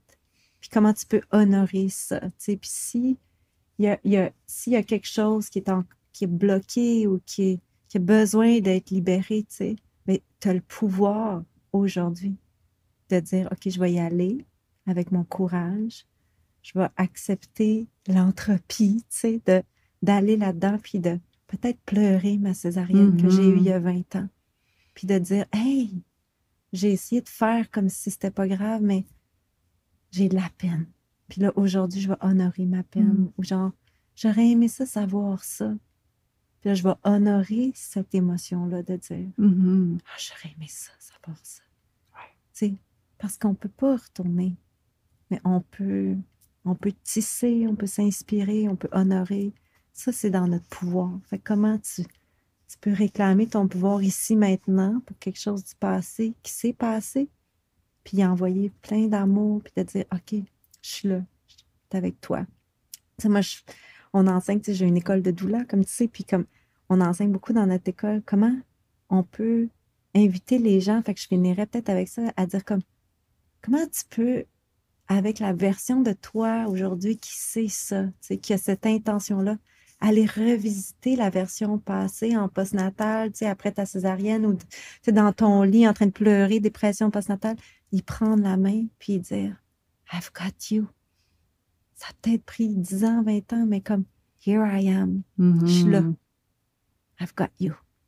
Puis tu sais, comme notre fille, là, ou notre gars, là, ou notre belle-fille qui va accoucher, là, on laissera pas ça arriver. Ouais. Fait que, tu sais, la version future de nous, là, grâce à toi. Sais, comme, elle va faire que les choses vont être différentes, tu sais, vont être Mhm. encore plus conscientes, puis mieux. C'est ça le pouvoir qu'on a. Ouais, c'est ça, d'être le pont entre Ouais. le passé, ce qui s'est passé, Ouais. c'est ce qui est arrivé, qu'on peut pas changer, Non. et ce qui s'en vient. C'est ça. Puis d'être dans le présent là, puis de faire, Hey, moi, je viens vraiment là, tracer le pont entre ces deux versions-là C'est ça. de peu Oui. importe. Ouais. Donc, aller consulter à la fois, tu sais, la version passée de nous. Qu'est-ce qu'elle a à nous dire? De quoi elle a besoin? Qu'est-ce qu'on peut y amener? Ouais, c'est quoi qu'elle a pas pu exprimer aussi, tu sais, dans, dans, ce Ouais. tra- dans cette expérience-là traumatique? Comme qu'est-ce qu'on, qu'est-ce qui s'est pas exprimé en nous? Qu'est-ce qui a Uh-huh. pas eu d'espace pour. euh, tu sais, toi, tu me l'as aussi fait prendre conscience, là, tu sais, j'étais comme, j'ai eu un bel accouchement naturel, tout ça, mais là, je t'ai parlé de mon histoire, puis t'es comme, mais attends un peu, là, c'était pas si simple que ça, tu sais, puis tu m'as fait réaliser que j'avais du trauma, tu sais, d'avoir été transférée à l'hôpital. Je, Mhm. l'ai raconté dans un autre podcast, mais Ouais. d'avoir vécu des choses quand même euh, Mhm. intenses, puis que j'avais pas pris l'espace. occulté, J'avais occulté, c'est ça. Comment qu'on va prendre soin de cette Vanessa-là, Mhm. sais, qui, Ouais. qui est à l'hôpital, puis que son bébé est avec un nouveau papa, tu sais, puis Ouais, c'est comme genre, ouais. Oh, mon bébé, tu sais, comme, comment on va dire, OK, ça va, ça va aller. Ouais. Tu sais, là, c'est intense, là, mais comme, surf ton ocytocine, puis ton high, là, puis c'est ça qui te protège, Mhm. là. Mhm. Ça va aller. Ah, c'est tellement une bénédiction que tu sois là, que tu existes. Merci. merci à merci toi de aussi. tellement te consacrer à cette, à cette mission-là, puis de, Mm. de l'incarner au complet, puis de l'enrichir, puis de, de l'actualiser à chaque Ouais. fois, puis de comme, tu sais, on dirait que, tu sais, juste du moment où j'ai commencé à te suivre, puis de, mais la femme que tu es maintenant, il y a eu tellement de transformations, puis tu sais, à chaque fois, t'en- tu le processes, puis après ça, tu l'offres d'une autre Ouais. façon, puis t'enrichis ce que tu offres dans le Mm. monde, puis c'est beau de voir ça aussi, puis Mm. je te remercie pour ça. Puis les gens qui, qui, qui veulent te suivre ou qui veulent comme accéder à ce que tu offres, Ouais. moi, j'ai suivi ta première préparation à la naissance qui était fantastique. Mm, Mais là, tu l'as refilmé, Oui, je l'ai enrichi, réédité. réédité. 2023. C'est ça. Là, elle est disponible en ligne. Oui.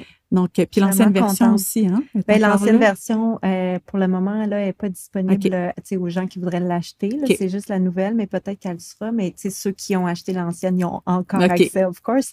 Mais euh, ouais, c'était vraiment important pour moi, là, tu sais, de comme sais, presque sept ans plus tard, de venir, de venir offrir un- une nouvelle édition parce que si tu dis, tu sais, j'évolue, tout ça, mais sais-tu, j'évolue grâce à des femmes comme toi, j'évolue Mm. grâce aux familles que j'accompagne, aux récits que j'entends, tu sais, grâce à la communauté qui grandit, aux histoires de naissance que j'entends, tu sais, c'est les familles qui, qui font que j'évolue, tu sais. Fait c'était comme j'avais envie de redonner à ma communauté puis dire, voici la version Karine 2023, tu sais, qui, a- qui vous a accompagné depuis sept ans, mais qui en même temps a appris à survivre à l'impossible Mhm. puis qui a choisi de vivre au-delà de l'impossible. So, here I am, tu sais, genre comme sans flafla, là, tu sais, comme, comme, ben, ben, genre, this is, tu sais, comme juste, comment dire, here I am, sans flafla, you got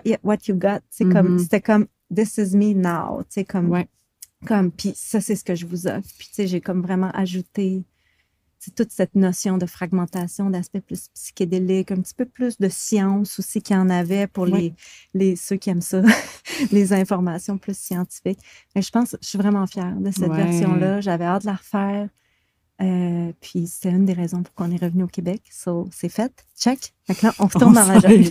Et voilà, et on est parti dans la jungle. Mais euh, Ouais. si ça vous intéresse, les gens ils peuvent y aller euh, sur mon site. Ils vont Ouais. me trouver. Euh, Ouais. super facile à trouver. Ton site, c'est quanticmaman.com. Super facile à trouver. Tu sais, je veux, je veux le dire aux gens qui écoutent, là, si vous êtes comme, oh, je suis nécessaire, j'ai déjà une doula, puis tu sais, mais c'est complètement autre chose. C'est une préparation comme psychologique à ce qu'on va vivre, mais Ouais. d'un point de vue plus subtil. Les puis- états modifiés de Oui, conscience, c'est plus comme comment tu vas embrasser ça, puis comment Oui. c'est normal, puis les sensations dans ton corps, puis qu'est-ce qui explique ça, etc. Puis je veux juste dire, j'ai aussi une préparation pour le postnatal optimal, Oui, c'est que- qui n'était pas là dans ton temps. Euh, puis pour moi, celle-là aussi est vraiment importante de nommer parce que, bon, on en a parlé, c'est comme le postnatal, ça dure toute la vie. Ouais. Alors que l'accouchement, bien sûr, il faut se préparer, mais c'est quelques heures à quelques jours. Mhm. Fait que, tu sais, oui, il faut préparer les deux, puis y aller en amont, mais Je veux juste le nommer que j'ai ça aussi. Oui, le postnatal, c'est super important. Mais là, tu me donnes envie d'avoir un autre enfant pour bien suivre toutes ces formations. J'ai souvent cet effet-là, là, moi. Là, je donne envie d'avoir d'autres enfants, mais souvent, ça passe. Là, tu vas voir. Dors là-dessus. Là. Dors là-dessus. Prends pas de décision précipitée. C'est ça, non. C'est quand même très engageant, là, tu sais, un enfant. oui, c'est Faut que tu ça. sois sûr, là. Puis, euh, pas pour, parce que je t'ai juste donné envie pendant cinq minutes. Mais tu sais, il y a ton- puis il aussi ton école de doula, s'il y a des femmes qui se sentent appelées par ce- cette Mhm. vocation-là, Ben qui est oui. comme l'école des doulas quantiques. Fait que je vais mettre les liens, tu sais, parce Ah, que des fois, les gens, ils sont comme, mais là, j'ai plus le Ouais. temps de noter avec un crayon. Ouais. Mais c'est ça, je vais les, je vais les mettre, vous pourrez cliquer, puis Ouais. euh, te découvrir avec ton. Instagram aussi. Tu as un podcast, et là, Oui. tu recommences, c'est l'invisible, Oui, qui est super aussi, et il y a la- l'infolettre que tu Oui. envoies, tu as recommencé à bloguer, là, Oui, puis à écrire. Oui, tranquillement, ça revient. Quand. Sévan est mort, j'ai vraiment eu le syndrome de la page blanche. Fait que pour. euh, parce que j'avais envie d'offrir quelque chose, j'avais envie de dire, j'avais envie, mais j'étais plus capable d'écrire. Ouais. Puis, ben, c'est là que j'ai commencé mon podcast. Mais là, euh, je pense que c'est fini, mon syndrome. Ça a pris Mhm. trois ans et demi, puis là, ça va bien écrire. Je suis contente. Mm. Mm. C'est vraiment. ma chérie. Ah, je Je vais finir comme j'ai commencé. Je t'aime. Moi aussi, je t'aime. je t'aime. Puis je, j'ai hâte qu'on se retrouve. Ça va être à distance les prochaines fois. Hmm. Mais regarde, on tisse dans l'invisible. On est déjà là. On est déjà là. Merci.